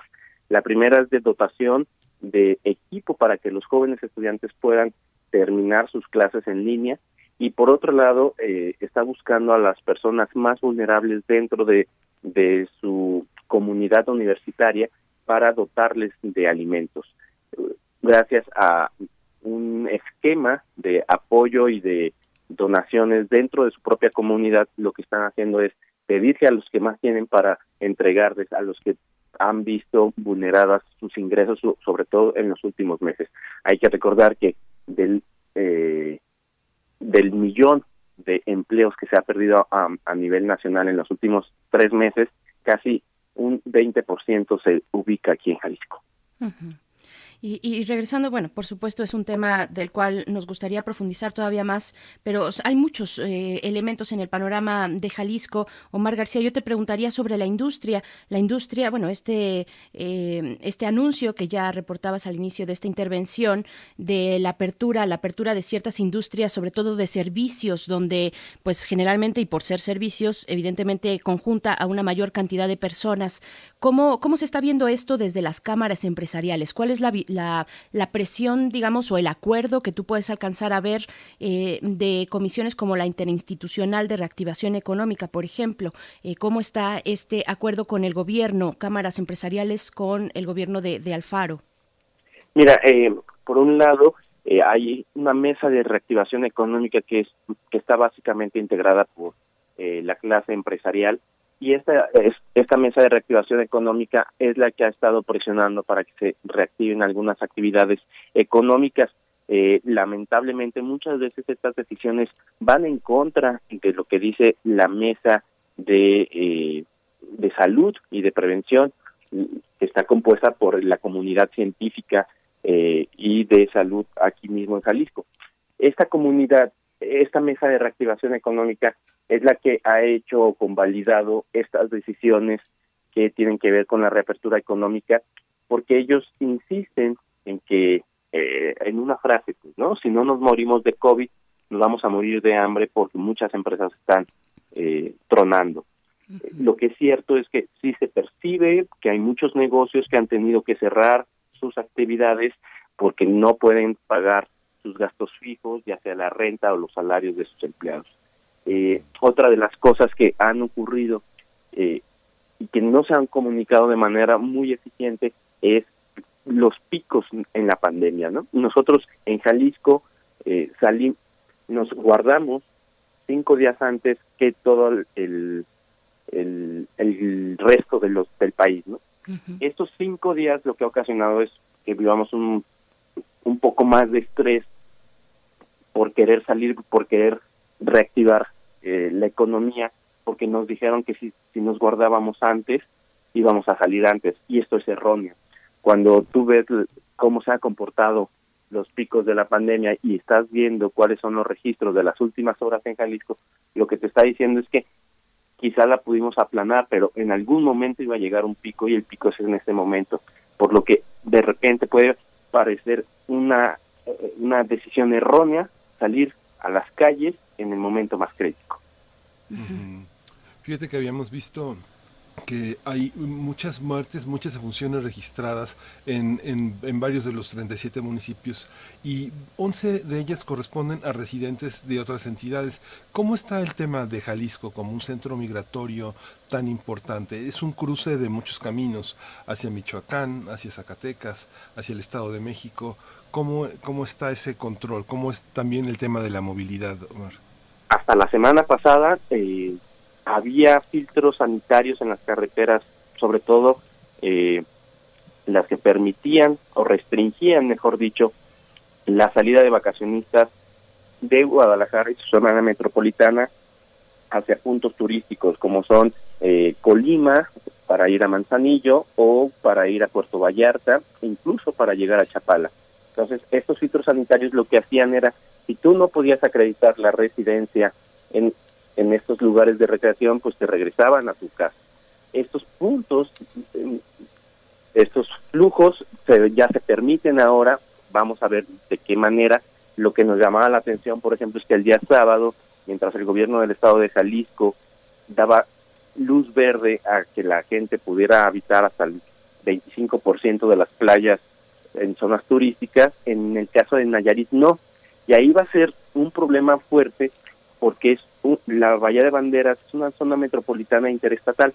Lo que quiere decir es que una parte le corresponde a Nayarit y otra parte le corresponde a Jalisco en la zona de Puerto Vallarta y en la zona, por ejemplo, de Nuevo Vallarta o el Rincón de Guayabitos, que son mm. tres de las playas más eh, llamativas.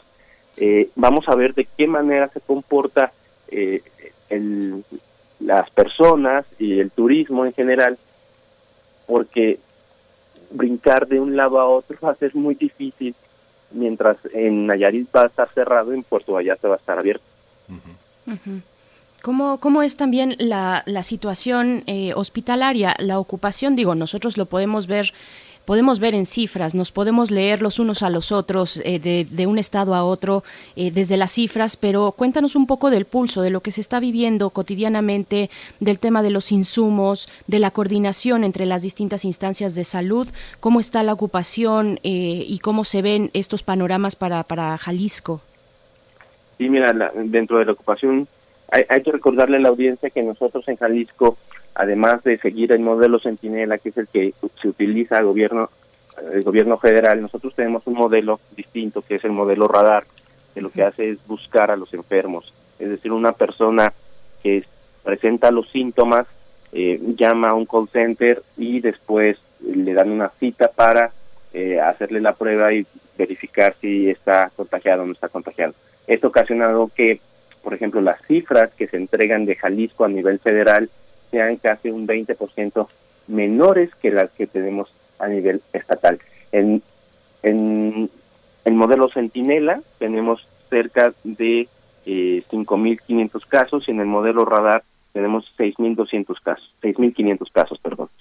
Eh, esto también ocasiona que de repente las cifras que se dan de Jalisco en la vespertina, esta conferencia de prensa con el subsecretario de Salud, con López Gatel, eh, lo que ocasione es que tengamos dos discursos distintos, porque el gobierno del estado también publica todos los días su, sus cifras, tanto en el modelo Centinela como en el modelo Radar.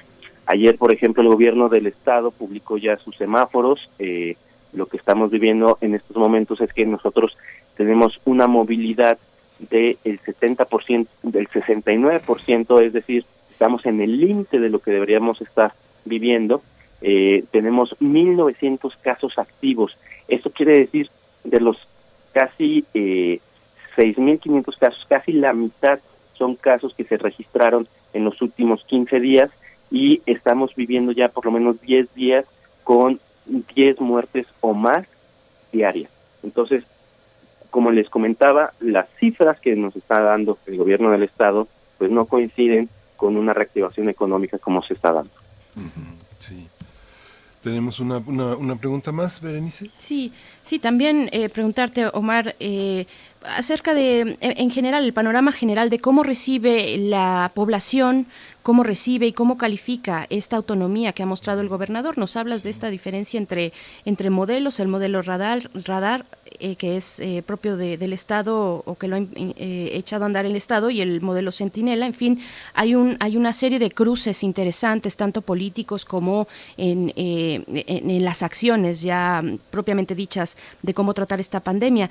¿Eso cómo lo califica la población en Jalisco? ¿Está a favor, en contra de, de la gestión de, Alfaro, que desde el primer momento pues ejerció esa autonomía y, dijo, bueno, y se adelantaron a, la etapa del confinamiento confinamiento. ¿Cómo lo recibe la población? Sí, perdón, un pequeño eh, paréntesis, perdón, perdón, porque yo recuerdo a finales de los 80, principios de los 90, ese modelo también se implementó en los contactos que tenían las personas que habían sido detectadas con VIH en el, medio público. Le preguntaban con quién había estado.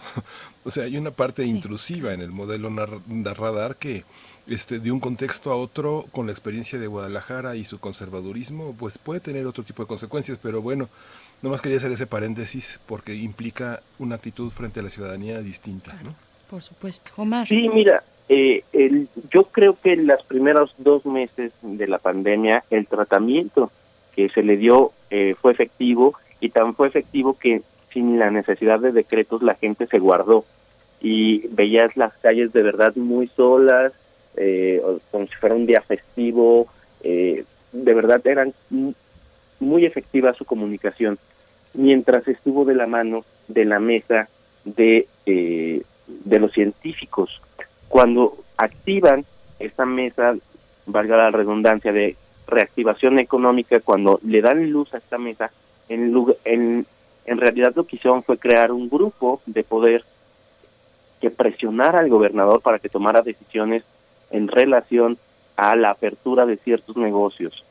Eh, en este sentido, lo que han ocasionado es que las recomendaciones de los científicos y de la comunidad científica sean un poco relegadas para que se tomen más en cuenta las eh, las decisiones de la gente del dinero, ¿no? De la gente del poder, de las cúpulas empresariales.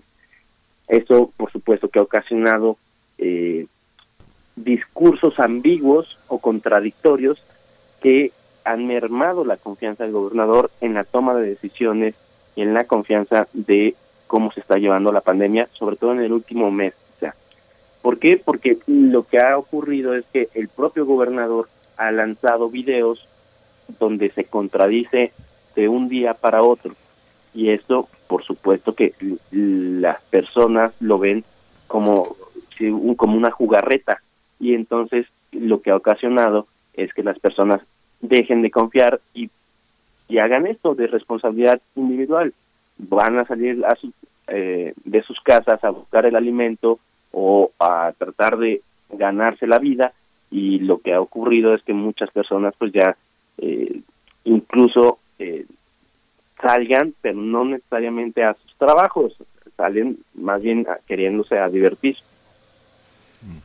pues vamos a ver cómo se da, cómo se lleva a cabo ya con este inicio eh, el plan Jalisco COVID-19, donde empiezan a aperturar, aperturar eh, proporcionalmente, no es eh, en números absolutos, pero gradualmente las actividades económicas a partir del día de hoy, 15 de junio. Te agradecemos mucho, Omar García, y pues seguiremos al tanto de lo que ocurre por allá. Omar García, reportero y conductor de noticieros de Canal 44 TV allá en Guadalajara, Jalisco. Muchas gracias, Omar. Un gusto, un abrazo, hasta luego. Gracias.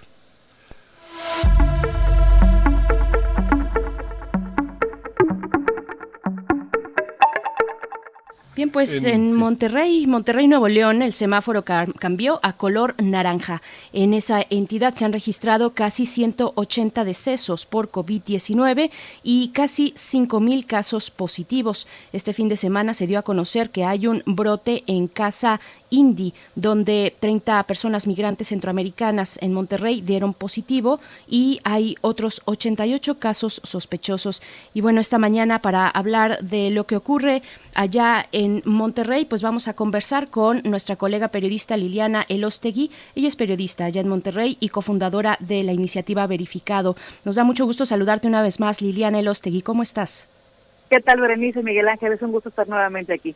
Igualmente, Liliana. Hay una, uno, de los temas que justamente tratamos hace unos minutos aquí en el programa fueron las defunciones de adultos mayores. Fue uno de los aspectos que llamó mucho la atención en Nuevo León, eh, que justamente la semana, este sábado, se anunció 100 defunciones ya en adultos mayores, a pesar de que Nuevo León registra el menor número de fallecimientos en relación al resto del país. Cuéntanos cómo está este panorama.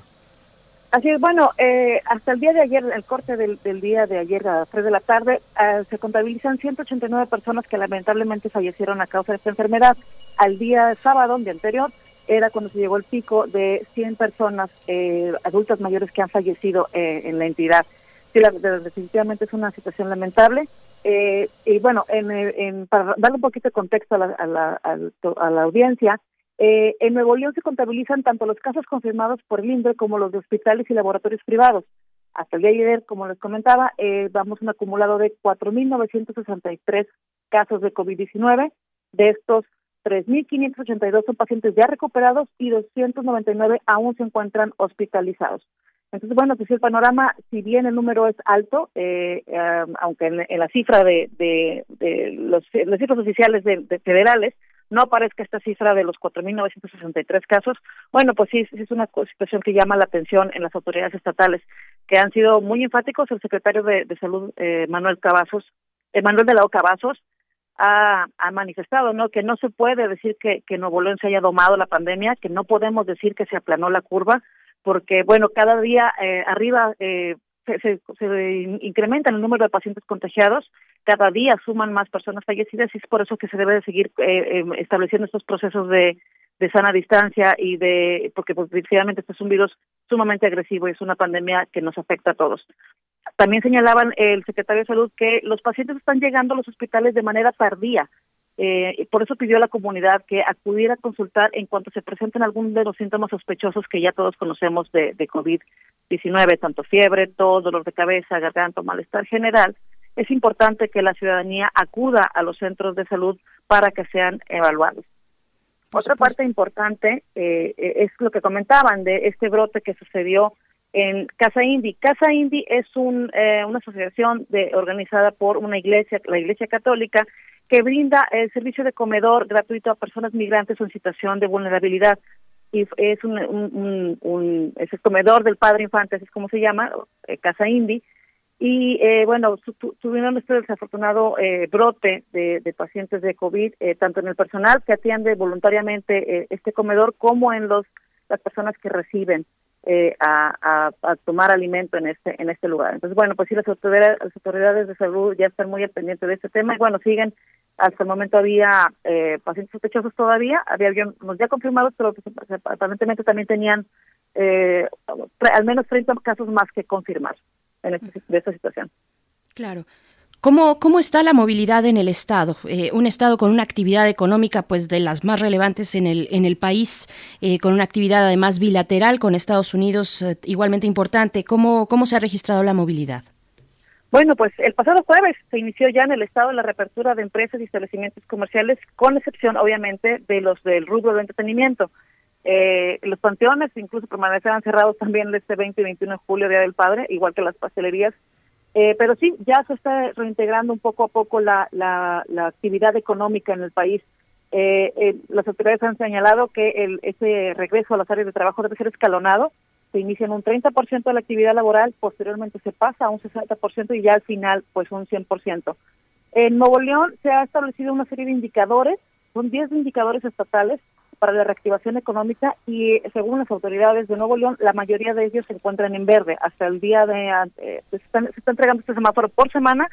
Eh, son son 10 eh, lineamientos que determinaron las autoridades estatales y entre en los que ellos presentan, en 8 de los 10 indicadores estamos en situación verde. Eh, los indicadores, por, por, por, por especificarles algunos, hablan sobre la ocupación de las camas para pacientes de COVID, las ocupaciones de camas de terapia intensiva, eh, la capacidad la capacidad instalada de pruebas diarias, el promedio de nuevos casos, la tasa de transmisión, etcétera. Según las autoridades, bueno, pues estamos en una situación óptima para el regreso a, a las actividades laborales y bueno, esto se va a estar analizando eh, cada dos semanas para hacer una, una evaluación para ver si se sigue avanzando en este en esta parte de la, de la reactivación. Como les comento, eh, incluso palabras del, secretario de Salud, ha dicho que el semáforo de Nuevo León es un semáforo diferente, eh, la federación lo tiene todo en rojo y así no se puede avanzar. Entonces, en Nuevo León se tienen unos indicadores aparte eh, con que establecen que estamos en una situación todavía en verde.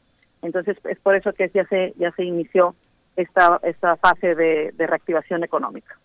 Fíjate, Liliana, que es curioso, pero en el Estado de México algunos municipios eh, se, han registrado que las personas más contagiadas son las que han salido a la calle, justamente las personas que se han visto obligadas en visitaxis, eh, conductores de transporte público, eh, repartidores, mensajeros, toda una serie de personas que obligadamente han estado fuera. En el, en, el caso de las colonias populares en, en Monterrey, particularmente, donde son mayoría, ¿no? la gente que baja a trabajar son las, la, gente que al final del día sube a su casa y al principio del día es la que baja a la ciudad. ¿Cómo está esa, esa estadística? ¿Cómo es el modelo? Hace un momento hablamos con, con Jalisco, y justamente nos señalaba la diferencia entre el modelo radar y el modelo centinela que ha adoptado el gobierno federal. Cuando hay una hay una población tan pobre que está dedicada a los servicios, el modelo radar pues tal vez no sea de mucho interés para el gobierno. ¿Cuál es el modelo?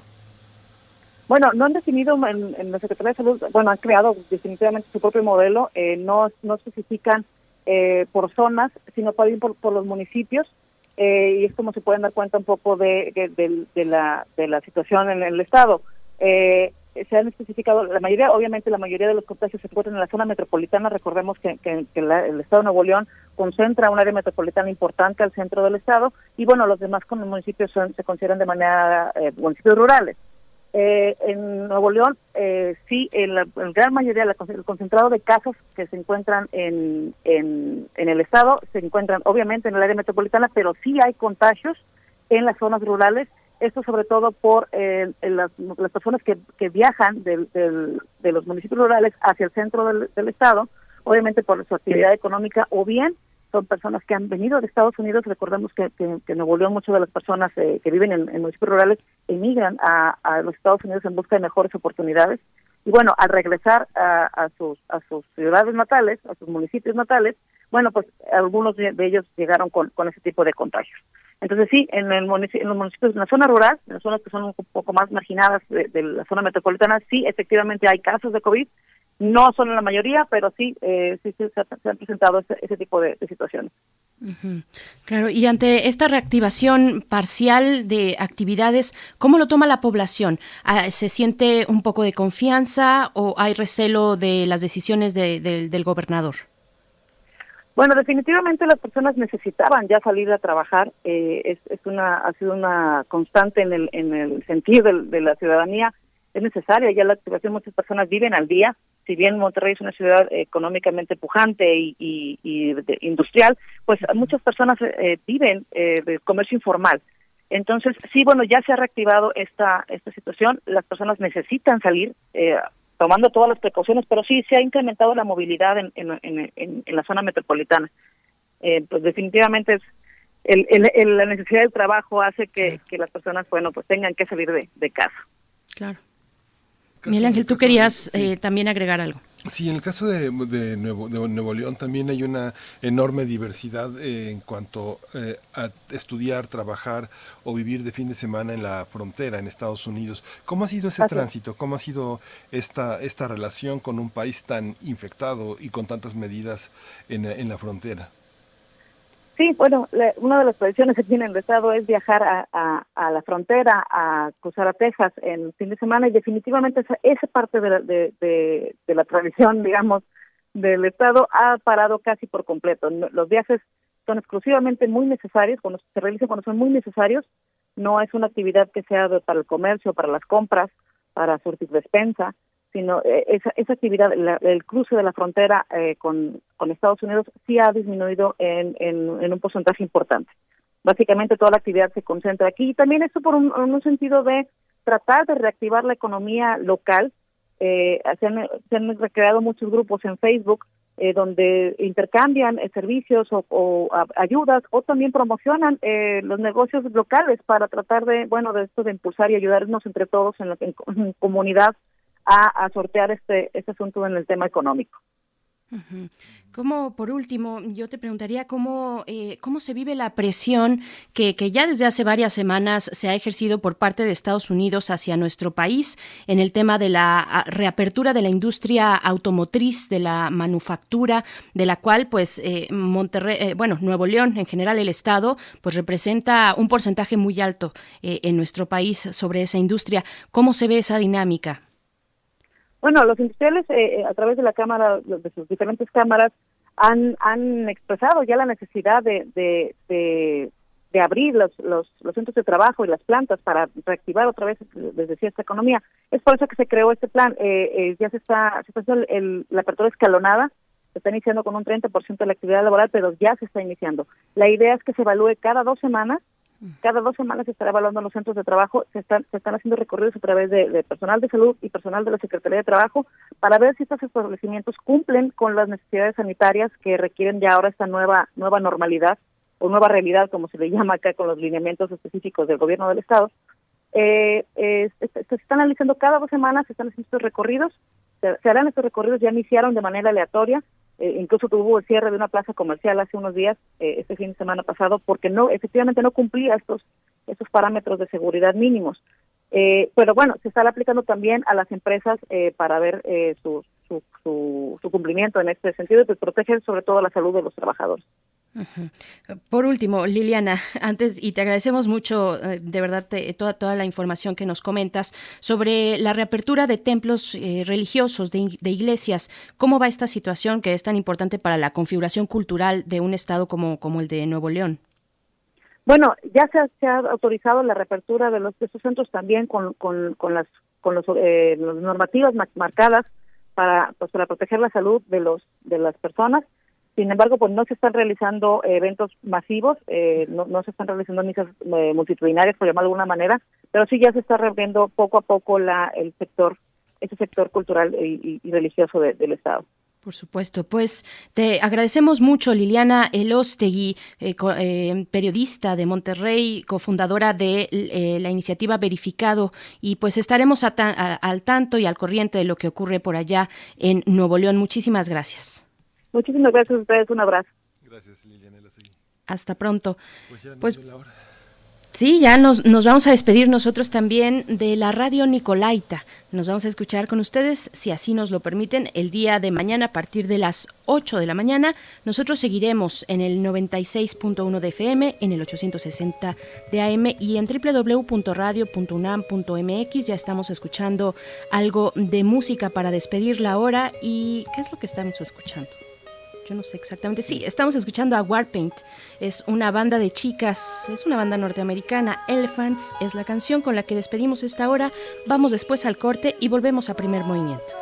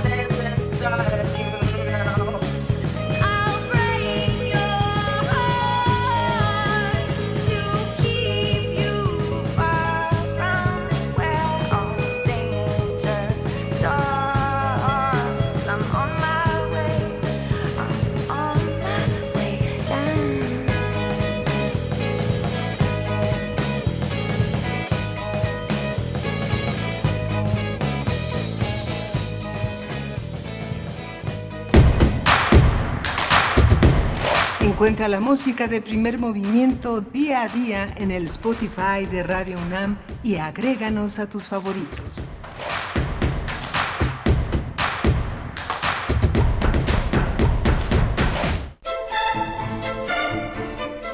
Oye, ¿y cuál es tu canción preferida de Johann Sebastian Bach?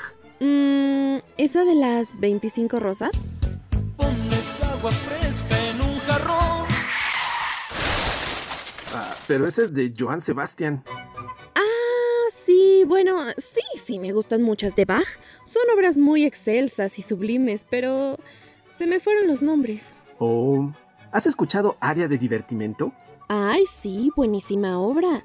De sus mejores composiciones. No, no, no, no. Es un programa de música clásica. Deberías escucharlo. Área de divertimento. Un programa satírico del oculto o bien de lo exquisito fallido. Escucha a Raúl Zambrano, a Aide Boeto y a Ricardo Esquerra. Todos los sábados a las 16 horas. Radio UNAM. Experiencia sonora. En México, 7 de cada 10 mujeres sufren violencia en algún momento de su vida. En los últimos tres meses han sido asesinadas más de 900 mujeres. ¿Y el gobierno quiere resolverlo con esto? Antes de que la violencia se apodere de ti, cuenta. Cuenta hasta 10. Y saca la bandera blanca de la paz. Basta, presidente, no seas insensible. Las mujeres necesitamos protección. Alto a los feminicidios. Hazte responsable. PRD. Son tiempos de contingencia. Hay que quedarse en casa para proteger tu salud y la de todos. Sigue estos sencillos consejos para mantenerte sano. Aliméntate de manera saludable. Limita el consumo de alcohol y de bebidas azucaradas. No fumes. Haz ejercicio. Convive con tu familia. Comparte las labores de la casa. Escucha música, lee y juega con tus hijos. Para más información, visita coronavirus.gov.mx. Y quédate en casa. Gobierno de México. En la imaginación surgen las notas que quedan escritas para siempre en una partitura. Desde ese momento, sin importar cuándo fueron creadas, al tocarlas, se vuelven tiempo presente. Muchos instrumentos se juntarán en el mismo espacio y a una señal nacerá la pieza que entrará por tus oídos. Súmate a la experiencia de revivir la música. Escucha a la OFUNAM todos los domingos a las 12 horas por el 96.1 de FM. Radio UNAM, Experiencia Sonora.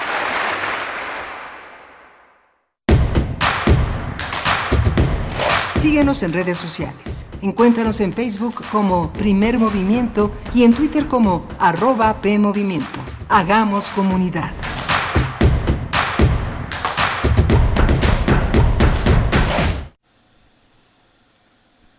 Hola, buenos días. Ya regresamos a primer movimiento. Son las 7, son las 9 y cuarto, 9 cuatro de la mañana. Estamos aquí en primer movimiento. Berenice Camacho, buenos días. Ya son las nueve con cuatro minutos, Miguel Ángel, se nos ha ido.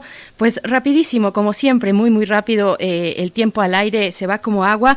Y aquí estamos, aquí seguimos para nuestra tercera hora de transmisión en este lunes 15 de junio, estamos en el 96.1 de FM, en el 860 de AM también compartiendo con ustedes. Y si así lo desean, pues escribir, eh, invitarles a escribir en nuestras redes sociales, arroba P Movimiento, estamos así en Twitter y en Facebook nos encuentran como primer movimiento UNAM. Saludamos a quienes ya se reúnen en esas redes sociodigitales. Juan Uribe está por acá, Refrancito también le mandamos un saludo. Mayra Williams nos acompaña de igual manera. Miguel Ángel Gemirán, como todas las mañanas. Abel Arevalo también. En fin, a todos ustedes. R. Guillermo nos, nos saluda también. Salvador Canchola Olmedo, eh, Alfonso de Alba Arcos, igualmente presente en redes sociales, Mayra Elizondo, en fin, todos aquellos, Fabiola Cantú también está, está por aquí, bueno, Mirko Zun, Flechador del Sol, eh, todos ustedes, muchas gracias por escribirnos, por estar aquí haciendo comunidad en esta radiodifusora universitaria que cumple, que cumplió el día de ayer, 83 años, que nos agarró pues en momentos de pandemia, no podemos festejar todos y todas juntas, eh, como lo hemos hecho en todos los años anteriores, pero lo hacemos de esta manera, haciendo comunidad a través de la radio y de sus frecuencias, Miguel Ángel. Sí, justamente este, esta estación octogenaria ya eh, es eh, relevante por, su, por el papel que ha jugado a lo largo de la historia. Creo que vivimos un momento en el que privilegiadamente coloca a la radio universitaria por encima de todos los valores que representa el dinero y esto que muchos llaman de una manera muy fenomenológica el egoísmo y el individualismo y todos estos valores que se propagan día con día entre nosotros, pero que la radio universitaria a través de sus múltiples expresiones, de sus académicos, de sus investigadores, de toda la gran producción cultural que tiene la universidad, no solo de difusión, sino de producción cultural, nos coloca en una dimensión de una enorme responsabilidad, de una enorme trascendencia.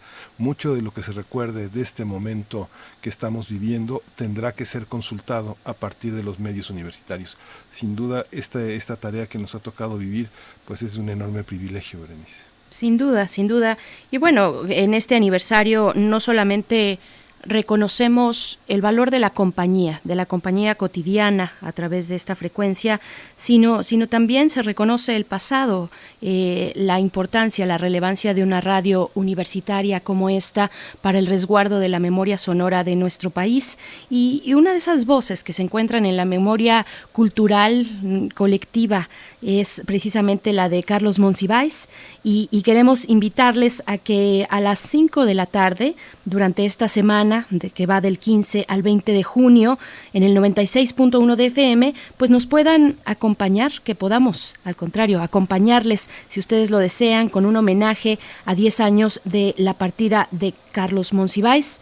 Monsi, por Monsiváis es la producción especial que realiza Radio UNAM de la Coordinación de Difusión Cultural de esta universidad para eh, precisamente convocarnos a todos y recordar la importancia de personajes y de voces como esta que hicieron, como la de Carlos Monsiváis, que, que, que hicieron un legado en esta radiodifusora universitaria. Así es que Monsi por Monsiváis, homenaje a 10 años de su partida del 15 al 20 de junio, 5 de la tarde, 96 6.1 de FM es la cita para que todos ustedes puedan congregarse en estas frecuencias, Miguel Ángel. Sí, justamente, y ahora que tú recuerdas a Monsiváis, también Radio UNAM ofreció un recorrido, un recorrido muy importante por 1968, todo lo que nos deja una radiodifusora capaz de asimilar, capaz de colocarse en el como un protagonista eh, del conocimiento, del diálogo, en momentos en los que priva el autoritarismo, la censura.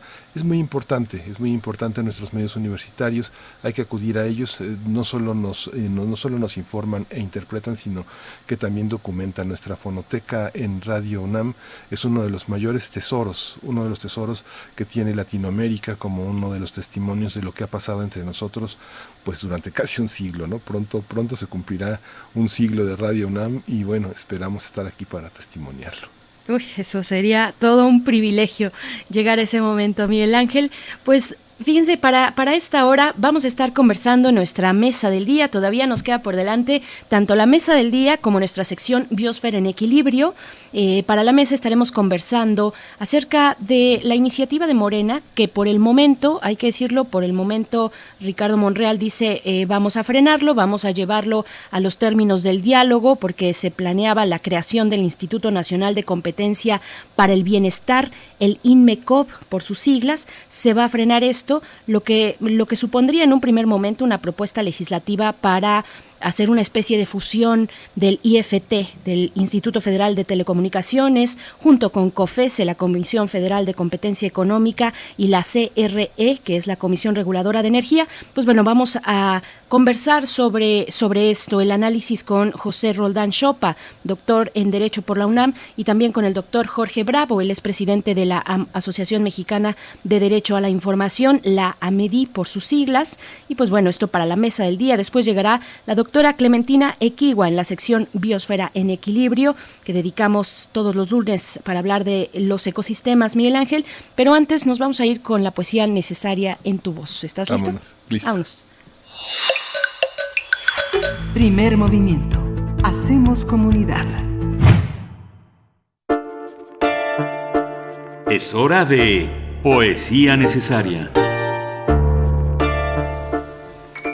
Hoy vamos, a, hoy vamos a dedicar la poesía a Fernando del Paso y justamente un libro muy importante para él y para la historia de la poesía mexicana es Sonetos de lo Diario que hoy el Colegio Nacional pone a disposición de los lectores para una, con una descarga gratuita. Es un libro muy bello, ilustrado por la pintura del propio Fernando del Paso y pues lo vamos a acompañar también con, eh, con el cuarteto de cuerdas Reflejos de la Noche, este, el, string quartet número 2, Reflejos de la Noche, que editó en 1984 Mario Lavista y que interpretó el cuarteto latinoamericano. Mario Lavista es uno de nuestros grandes compositores, también miembro del Colegio Nacional y bueno, me arranco con una de las partes del libro, Sonetos para un cuerpo ajeno y propio de Fernando del Paso. Dice así, 1. Cuando a tu sangre nombres, cuerpo, invoca una sola palabra. Sangre llama a lo que solo sangre se reclama desde tus pies al filo de tu boca. Cuando a tu carne nombres, cuerpo, evoca la sola carne que a la carne llama, la que se mira y besa y hiere y ama, que se penetra y lame, huele y toca. Llámate cuerpo a secas, no te esmeres en ser de otras palabras el reflejo, la oscura huella, su inacible sombra. Quédate cuerpo a solas y no esperes ser otra cosa que el desnudo espejo de la sola palabra que te nombra. 2. Cuerpo de lento, tardo entendimiento. Tarde te has descubierto, cuerpo amado. Largo tu sueño, sido y desdichado. Breve tu amor, tu aprendizaje lento. Solo en tu desolado pensamiento y el rencor de ti mismo abandonado, tarde aprendiste a amarte, tarde has dado muerte a tu olvido y a tu vida aliento. Lento cuerpo sin nombre y sin edades, cuerpo de lentitud impronunciable. Deja que larga, dulce, lentamente y cuerpo a cuerpo, acariciadamente, en una soledad inacabable, se junten nuestras lentas soledades.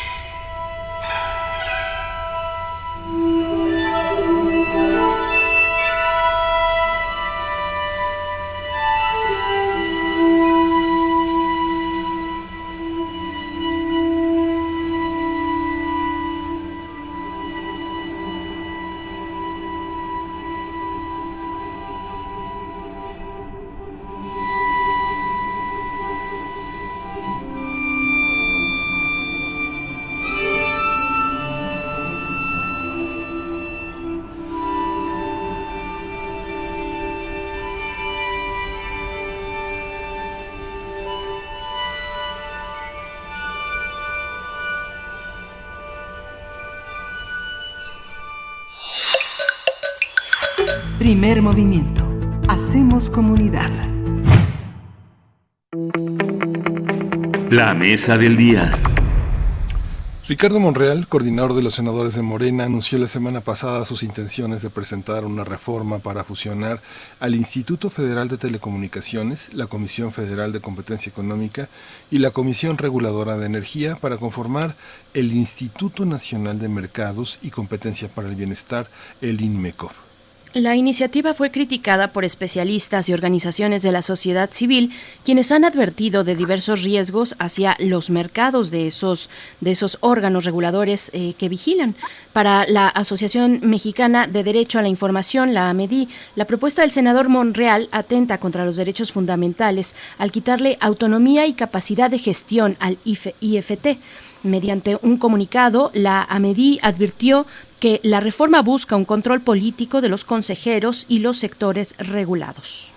Ante las distintas reacciones contrarias a su iniciativa, el senador Ricardo Monreal pospuso la presentación de su iniciativa y ofreció realizar un parlamento abierto para construir acuerdos en beneficio de usuarios y consumidores.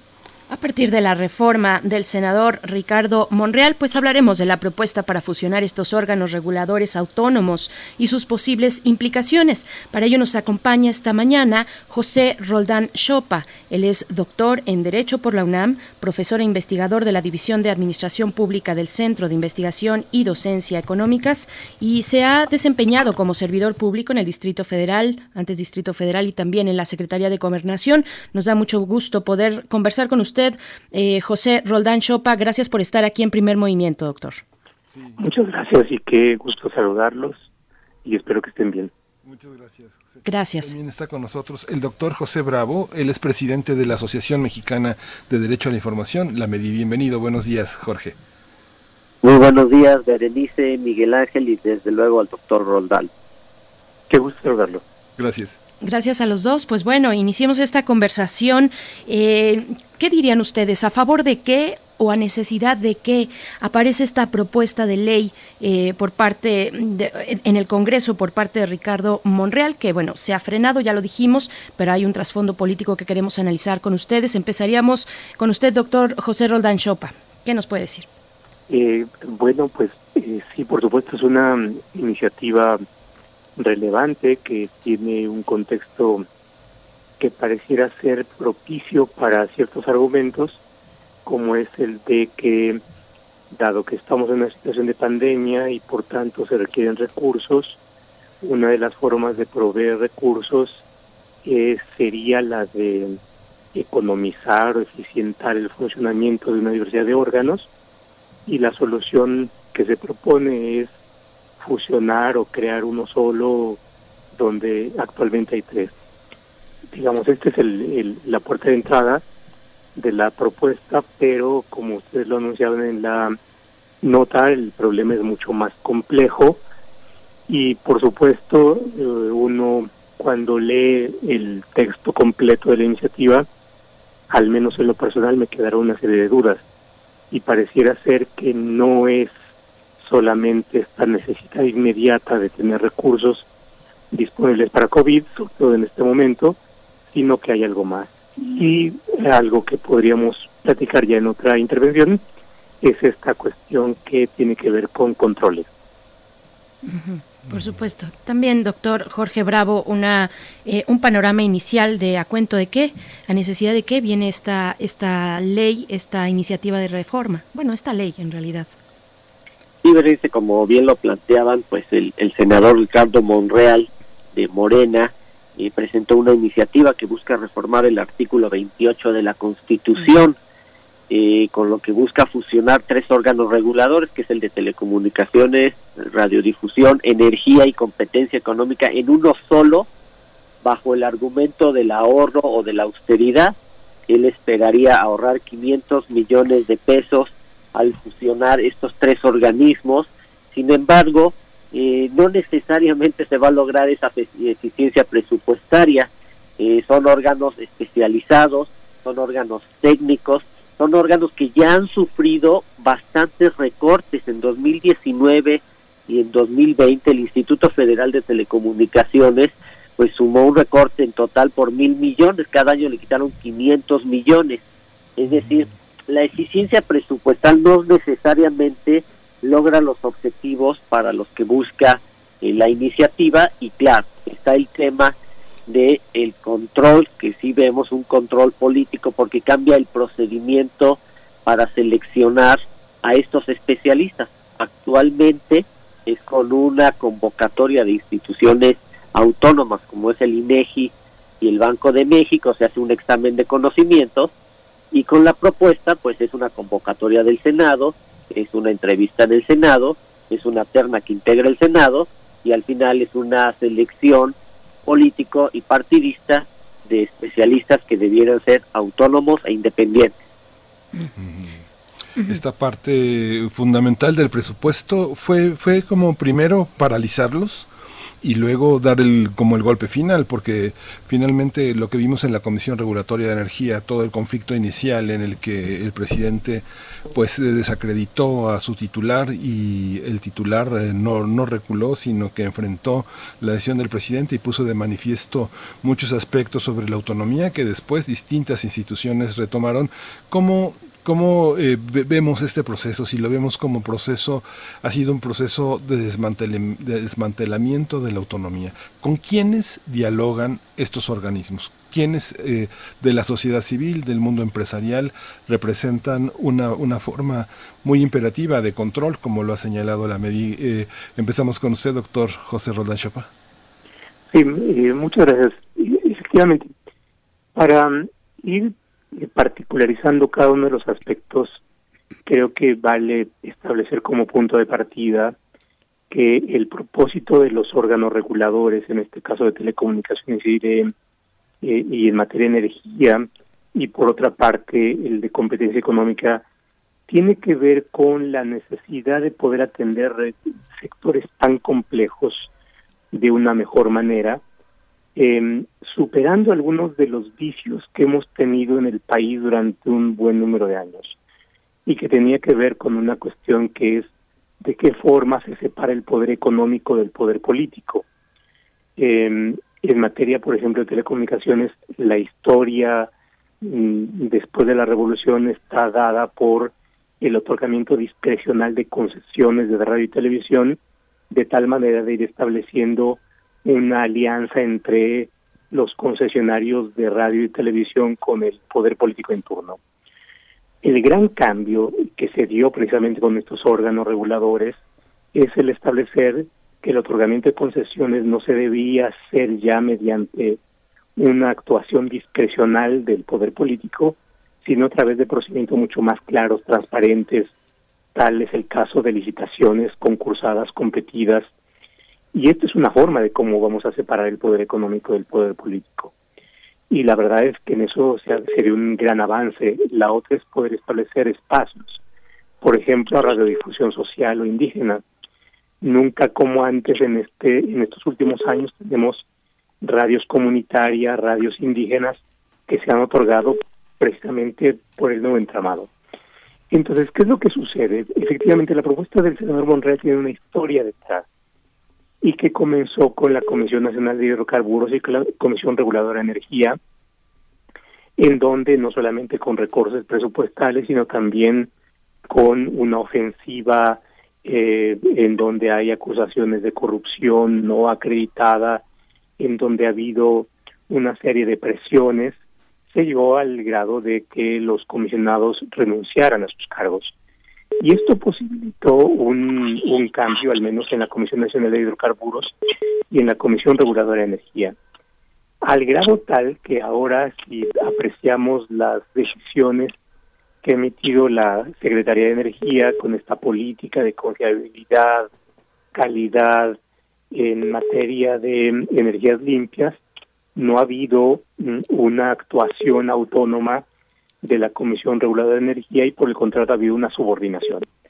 Entonces creo que estas claves nos van poniendo en la línea de pensar que el, la llamada austeridad o la necesidad de recursos para el COVID es eh, una relación de costo-beneficio, porque también hay que ver la otra parte, que es lo que aportan los reguladores tal y como están a la economía del país eh, que ese es el otro elemento importante y que tendría un demérito si es que se les quitan capacidades institucionales, pero en conjunto estas medidas nos llevan a la idea de que eh, lo que se busca es tener un control más que tener un ahorro.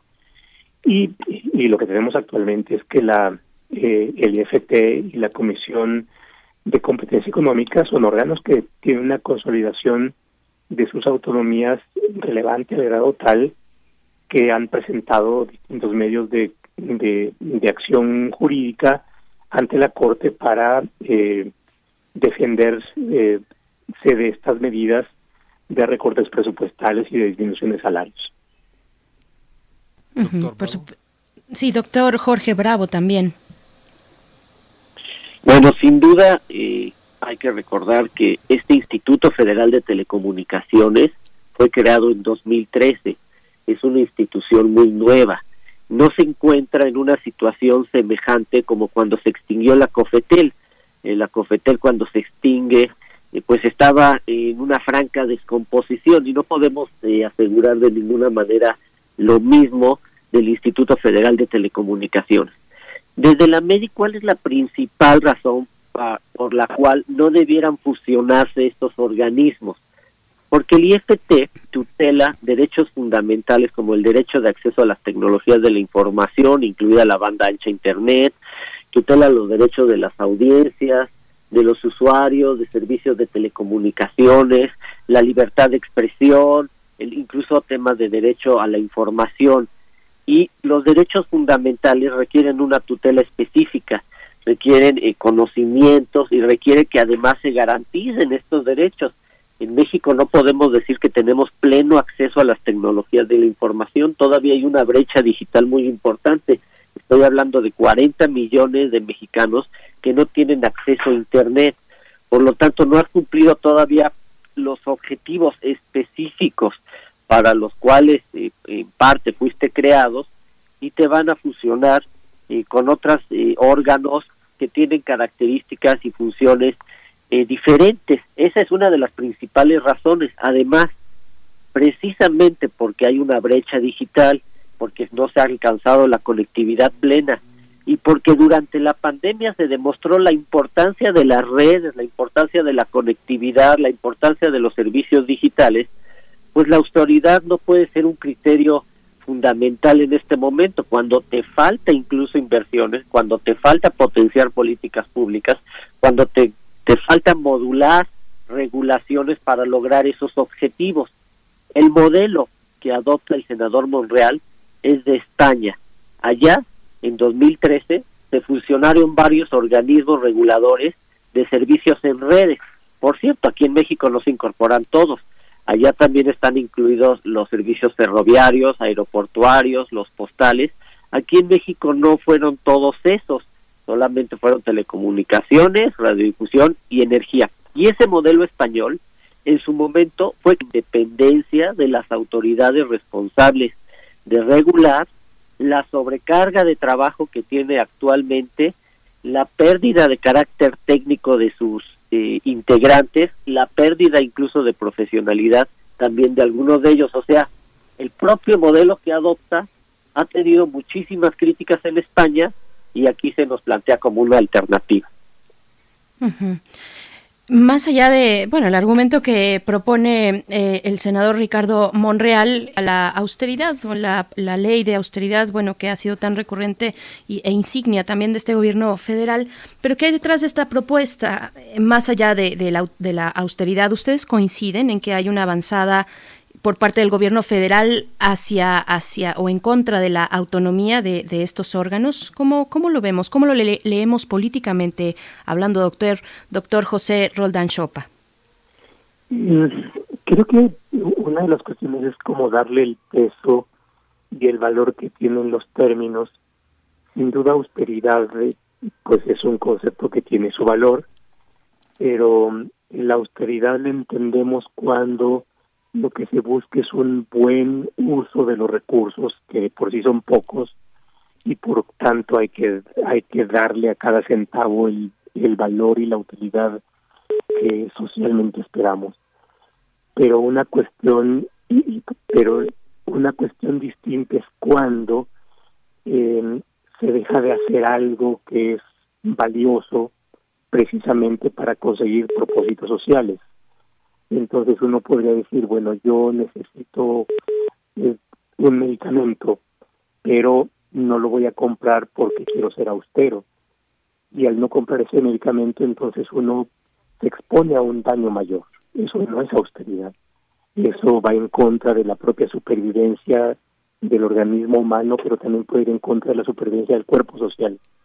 Entonces, cuando la austeridad se aplica a sectores de los cuales se obtienen beneficios, y esos beneficios no necesariamente tienen que ver con aquello que se gasta en una estructura administrativa, sino que con el buen desempeño de la economía, con la ampliación de cobertura eh, social en telecomunicaciones, con eh, buena protección en derechos de las audiencias, con el que la industria cumpla la ley, entonces también son resultados que que contrariamente a este concepto de, austeridad lo que se puede caer es en un concepto que ya no es tan meritorio que es de precariedad.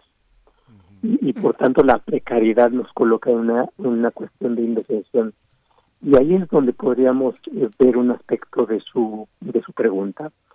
Esto es si tenemos una institución que tiene como propósito ver vigilar el cumplimiento de la ley y no tiene los recursos por ejemplo para llevar a cabo visitas en todo el país o inspectores o verificadores para estar al pendiente, entonces lo que tendríamos aquí es un beneficio porque la empresa no está bien vigilada y por tanto puede abusar de sus capacidades y las condiciones técnicas de conocimiento de experiencia. En la medida que esto se relaja, y bueno, lo que tenemos ahora es un procedimiento de selección, de exámenes, de concurso que nos garantiza que quienes están como comisionados saben de lo que están tratando. Y, y si no está así, entonces se tiende a debilitar esa, eh, y por tanto la discrecionalidad política en quienes son aquellos que nombran eh, aumenta. Hay por ahí un video circulando en redes, precisamente en el caso de una comparecencia de un candidato en España a ser comisionado de este esta comisión que ellos tienen de mercados y competencia eh, que está propuesto por una opción política y pues, sin, mayor prurito le dice mire yo no sé nada de lo que está aquí pero sería bueno que haya pluralidad entonces yo estoy presentando para que haya pluralidad de esto que sinceramente soy experto entonces pues por supuesto lo que tenemos ahí es una influencia política eh, y, ahí se va disminuyendo esta, esto que llamamos la autonomía que tiene que ver también con las condiciones y las capacidades que alguien puede tener para resolver por sí mismo los problemas independientemente de las orientaciones y las instituciones políticas. Doctor Jorge Bravo, un poco la misma pregunta y agregando las características eh, más específicas del IFT, eh, si, coincide usted en, en, que este detrás de este argumento de austeridad eh, pues avanza, digamos, eh, una eh, pues una misión por parte del gobierno federal en contra de la autonomía de órganos como este, de, la autonomía de órganos como el IFT. ¿Y cuál es la crítica? Además, yo le pediría agregar la crítica que se tiene que hacer hacia el mismo IFT. ¿Cuáles son esos elementos que se tendrían que, modificar, tal vez no con machete, sino con bisturí, como se ha dicho desde el inicio de la gestión de este gobierno, doctor? Sí, yo no tengo duda de que hay una intención detrás de controlar los nombramientos, porque además es evidente, eh, si el Senado los convoca, los entrevista y los selecciona, eh, pues es el Senado, son los legisladores y son los partidos los que los van a colocar pues en el nuevo instituto que se quiere crear. Hay que recordar incluso los antecedentes de esta discusión. El presidente de la República ha cuestionado en más de una ocasión a los organismos reguladores, eh, los tacha de neoliberales. La verdad es que eso es totalmente impreciso. Nada más de telecomunicaciones, los órganos reguladores se crearon en pleno estado de bienestar en Estados Unidos. Es de 1934 el primer regulador autónomo del mundo en telecomunicaciones, que es la actual Comisión Federal de Comunicaciones de Estados Unidos no pertenecen a la era neoliberal, que hayan llegado tardíamente a México, esa es otra historia, pero pertenecen al estado de bienestar y justo se crearon después de la gran recesión del 29 para enfrentar la crisis de los mercados y defender el interés público. Lo que se busca en este momento es eliminar con esta propuesta del legislador Monreal, eliminar 90 años de tradición de órganos reguladores cuya característica es separar del Poder Ejecutivo la decisión de ciertas eh, medidas que sean técnicos, que sean profesionales, que sean independientes y que sean autónomos. Esa es una tradición que tiene Nobel del 2013 en México. Y desde luego, eh, al querer controlarlos, pues controlar los sectores. ¿Y qué es el principal riesgo aquí? Que ya tendrías un control del gobierno y los haces más susceptibles a una captura por parte de los agentes regulados, que son las empresas, y que son muy poderosas en México, tanto en radiodifusión como en telecomunicaciones. ¿Qué es lo que hay que criticarle al IFT? Pues todo, todos los días. Esa es la rendición de cuentas, hay que cuestionar sus resoluciones, hay que discutirlas y en ese sentido perfeccionarlas. ¿Quién lo ha hecho? Pues el Poder Judicial. El Poder Judicial ha echado para atrás muchas de las resoluciones y de las medidas que ha tomado incluso el Congreso, porque esta, este atentado a la autonomía del IFT no es la primera vez, ya van varias, y el Poder Judicial ha restaurado la autonomía del IFT en varias ocasiones, lo sabe muy bien el doctor eh, Roldán Chopa, él, tiene eh, esos casos muy bien registrados, de tal manera que si hay mecanismos institucionales y desde luego de la propia opinión pública para cuestionar el trabajo del IFT, pero aquí lo que se está defendiendo son principios, el principio de la autonomía, la independencia, la profesionalidad y el carácter técnico de un órgano regulador autónomo.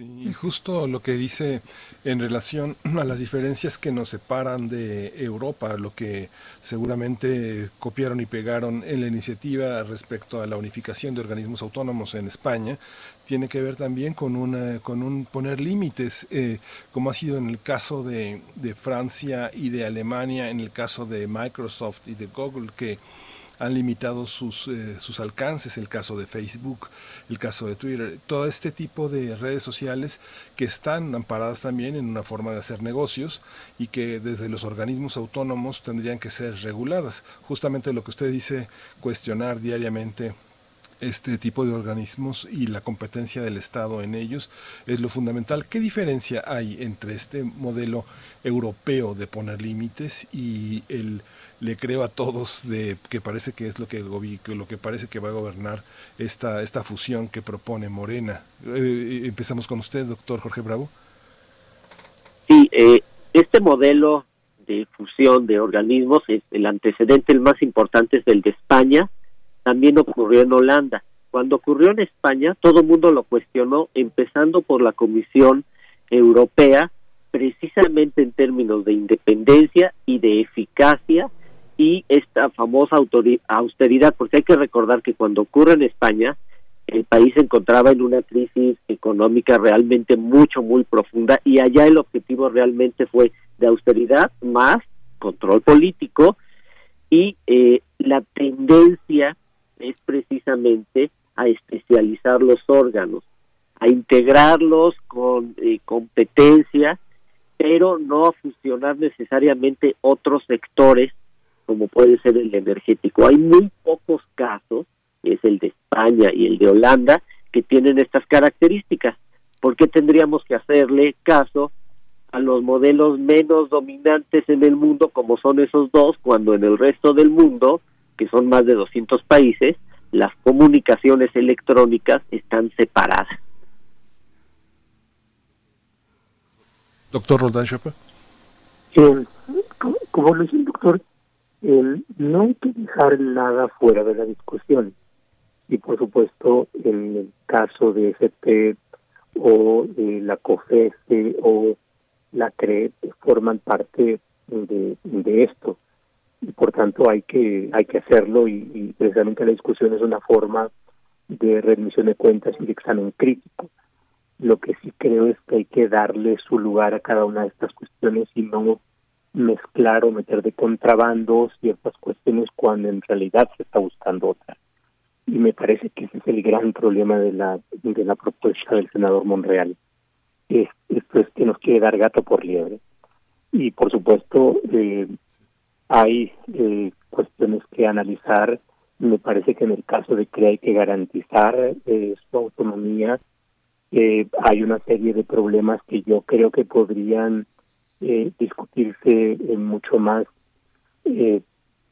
atentamente y ver cuál es la mejor forma de solución. Ustedes mencionaban los casos de las redes y de las grandes empresas de tecnología, por ejemplo, este es uno de los elementos importantes eh, porque eh, es impreciso a veces cuál es el órgano al que le corresponde analizar el caso, si a la Comisión de Competencia o, a la, o al Instituto Federal de Telecomunicaciones, porque a veces pareciera ser que es un caso de telecomunicaciones, pero a veces no tanto y pareciera ser más un caso que tiene que ver con la eh, competencia en general. Y esto nos plantea pues siempre una duda de cuál es el órgano competente. Entonces podría, por ejemplo, pensarse en mejorar la forma de resolver estos casos y, eh, por ejemplo, entre otros, o de qué manera mejora los eh, mecanismos para intervenir cuando se presenten casos de competencia, eh, aquellos que ahora estamos viendo con el FENACE y las restricciones que estaba poniendo para que las empresas que generan energía eólica y fotovoltaica eh, no puedan hacerlo, bueno, también podría ser alguna de las cuestiones que hay que eh, analizar para mejorar sus instrumentos y sus mecanismos para para que finalmente los consumidores tengamos eh, como una realidad los beneficios de la competencia, que son servicios de, mayor calidad y a precios pues mucho más accesibles. Entonces, pero hay que darle el peso y su lugar, no no no, hacer trampa. Pues. Por supuesto. Pues bueno, por ahora se, se suspende, según lo dicho ya por el eh, senador Ricardo Monreal, se suspende esta iniciativa. Veremos cómo viene, cuando venga, cuando aparezca una vez en el escenario de la discusión legislativa esta propuesta, esta reforma constitucional que daría como origen pues a la creación de este Instituto Nacional de Competencia para el Bienestar, el INMECOB, así eh, son las siglas de este planteado instituto, y, estaremos eh, viendo también cómo viene este abordaje pues de, de, la propuesta cuando resurja y consultándoles si nos hacen el favor. En este momento pues ya los despedimos. Doctor José Roldán Chopa, muchas gracias por estar aquí. Muchas gracias, doctor. Pues qué gusto saludarlo. Hasta luego. Hasta luego. También gracias, doctor Jorge Bravo, presidente de la Asociación Mexicana de Derecho a la Información, la AMEDI. Muchas gracias. Nos escuchamos pronto con usted. Muchas gracias, Berenice, Miguel Ángel y desde luego al doctor Roldán. Gracias, hasta pronto. Gracias, hasta luego. Gracias. Pues bueno, Miguel Ángel, vamos a ir con música, vamos a hacer un corte musical, son las 9 con 44 minutos de la mañana. Esto que vamos a escuchar está a cargo de Bob Marley. La canción que ya empieza a sonar se llama War.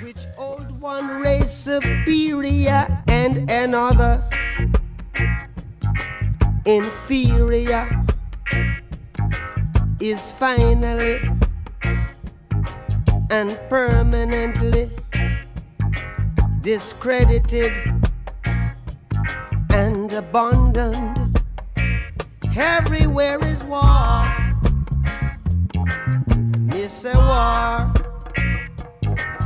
that until they're no longer first class and second class citizens of any nation, until the color of a man's skin than the color of his eyes. Miss a war that until the basic human rights are equally guaranteed to all without regard to race. This a war that until that day, the dream of lasting peace, world citizenship morality will remaining but a fleeting illusion to be pursued but never attained. Now everywhere is war, war, and until the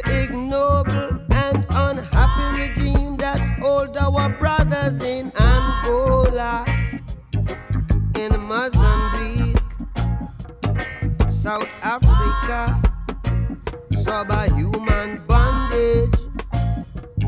I've been toppled, totally destroyed. Well, every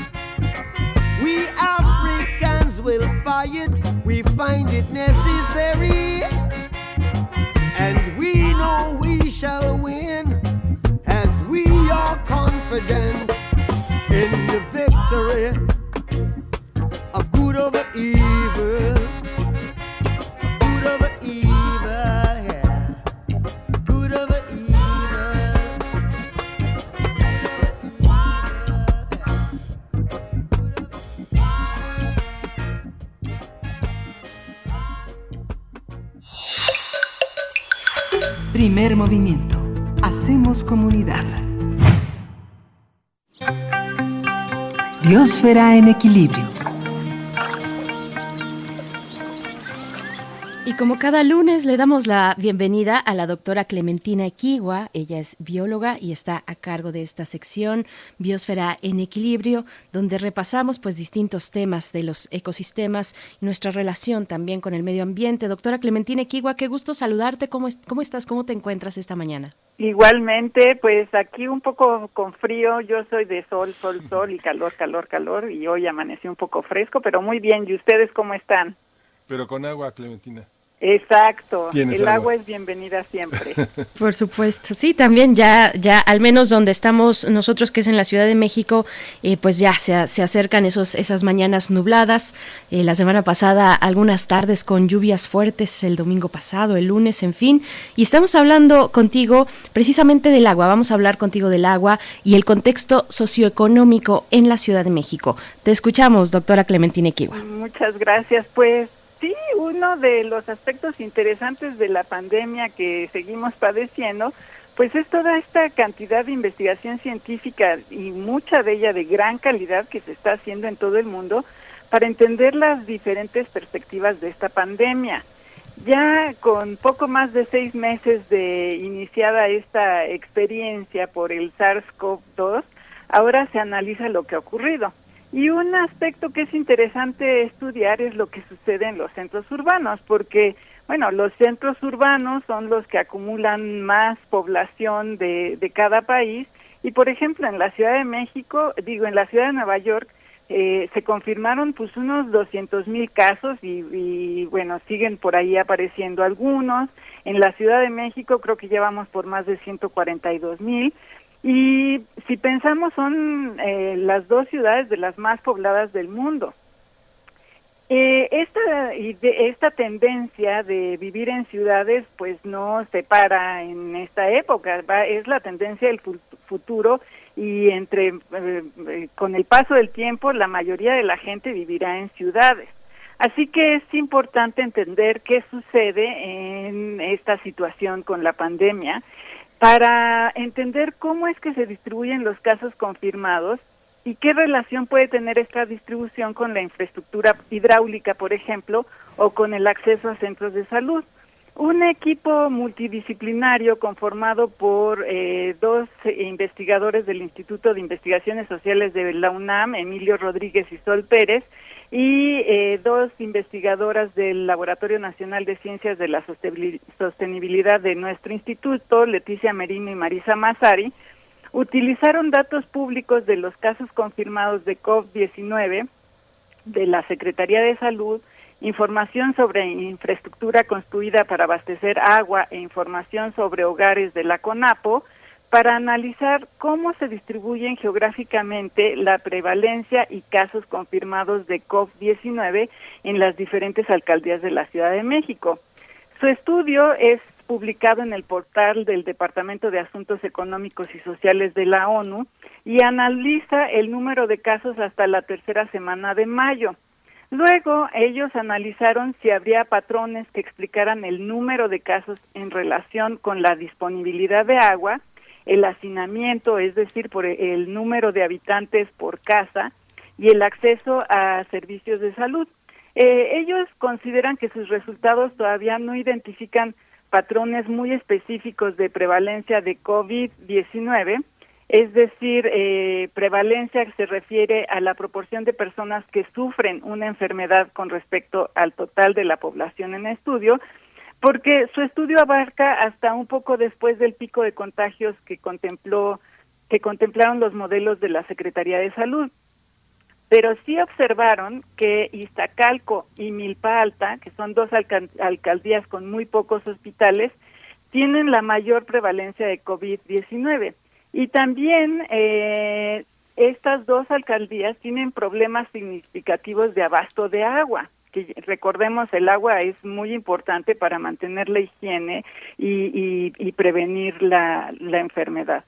Además, ellos mencionan que la alcaldía de Xochimilco es una en la que hay muchos asentamientos irregulares que ponen presión sobre el área natural protegida.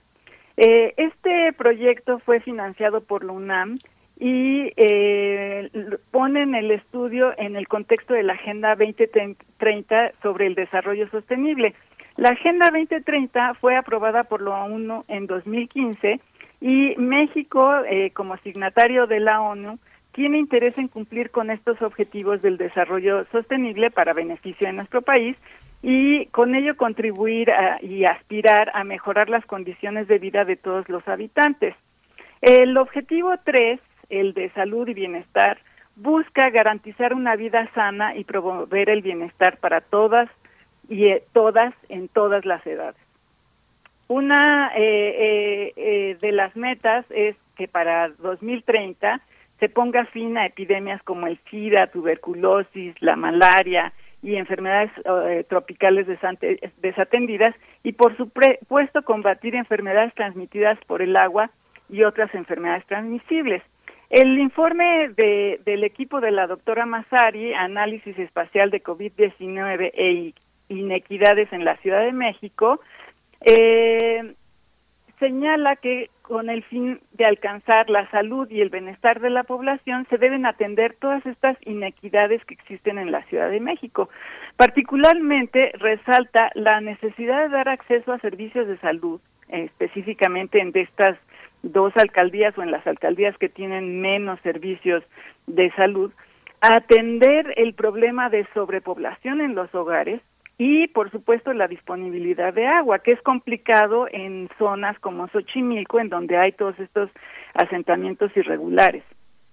Este, este tipo de proyectos son muy útiles porque ayudan a mejorar el ordenamiento territorial, a dirigir un poco cómo eh, mejorar todos los servicios que se le deben dar a la población, cómo controlar los asentamientos irregulares, etcétera, etcétera. Y eh, son interesantes e importantes porque combinan el conocimiento ambiental con el social y ayudan a contemplar a las ciudades desde una perspectiva integral. En particular, eh, se espera que también con este tipo de estudios se logren desarrollar las capacidades de resiliencia de ciudades como nuestra gran capital. Eh, la resiliencia implica que los miembros de una población tengan la capacidad de adaptarse y recuperarse frente a una situación adversa. Eh, esto logrará hacer que nuestra ciudad y todas las ciudades del mundo transiten hacia la sostenibilidad, que es un gran reto para el futuro, en el que se implica buscar el bienestar de los ciudadanos de hoy y de los ciudadanos del futuro. Doctora Clementina Quegua, pues, pues qué importantes estos cruces de información eh, que nos dan finalmente un panorama mucho más amplio, mucho más complejo, la relación de la escasez del agua con eh, los brotes eh, o, la concentración de brotes en distintos puntos, en este caso de la Ciudad de México. Bueno, nada más hay que voltear a ver eh, Iztapalapa, la alcaldía de Iztapalapa, que durante un buen tiempo, varias semanas, estuvo en el puntero de los contagios dentro de la Ciudad de México.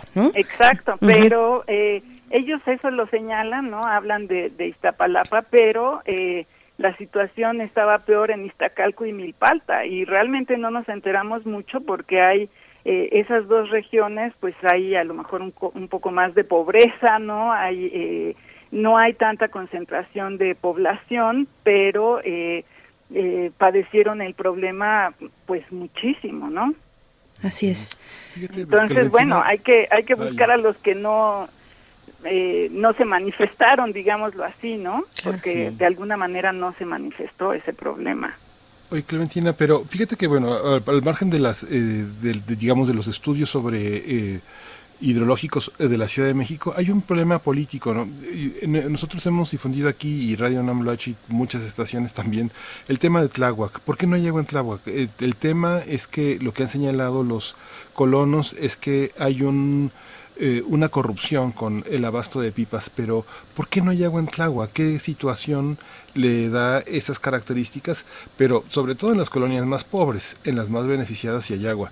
Pero Claro. ¿qué- ¿en qué consiste que sea tan selectiva la hidrología? eh? Eh, uno de los problemas que hay hacia esas zonas, y Xochimilco, Xochimilco es uno de los que padece este tipo de problemas, son los asentamientos irregulares.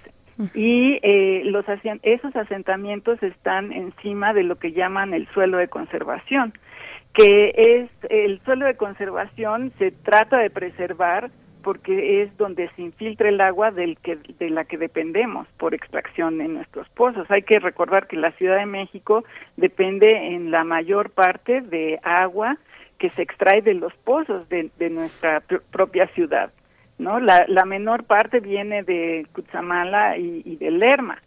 Entonces es, es muy importante desalentar el crecimiento irregular, bueno, el crecimiento punto a- en las zonas de conservación. Y un cachito de eso se vive pues en Tláhuac, en Milpalta, en Xochimilco.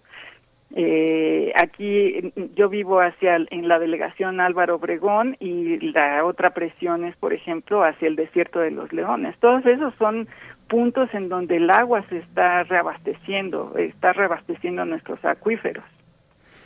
Así es, pues doctora Clementina Equigua, te agradecemos mucho traer estos enfoques, estas investigaciones, este enfoque desde la academia también de los fenómenos naturales y, y también sociales, estos cruces interesantes. Claro. La corrupción está ahí presente y eso es lamentable. Exacto, y pues de alguna manera conociéndolo mejor, esperemos que se logre entender mejor eh, entre la sociedad, eh, eh, la política, los empresarios y la gente, de hacer mejores demandas, ¿no? Y, y que haya más equidad. Por supuesto. Pues te agradecemos mucho, te mandamos un fuerte abrazo y el próximo lunes nos encontramos una vez más contigo, doctora Clementina Equigua, aquí en Biosfera en Equilibrio. Muchas gracias. Claro que sí, feliz aniversario a Radio UNAM. Ah, muchas gracias. Nos gracias. vemos. Qué, qué contentos y felices, pero bueno, en confinamiento llegamos a estos 83 años de la radio universitaria acompañándoles y pues bueno, ya nos vamos a despedir, son las 9 con 59 minutos, Miguel Ángel, nos vamos y mañana nos volvemos a escuchar a las 7 de la mañana. Sí, muchas gracias a todos los que nos escuchan, muchas gracias a nuestros escuchas, muchas gracias a ti, Berenice Camacho, y pues nos escuchamos mañana. Esto fue Primer Movimiento. El mundo desde la universidad. Radio UNAM presentó Primer Movimiento. El mundo desde la universidad.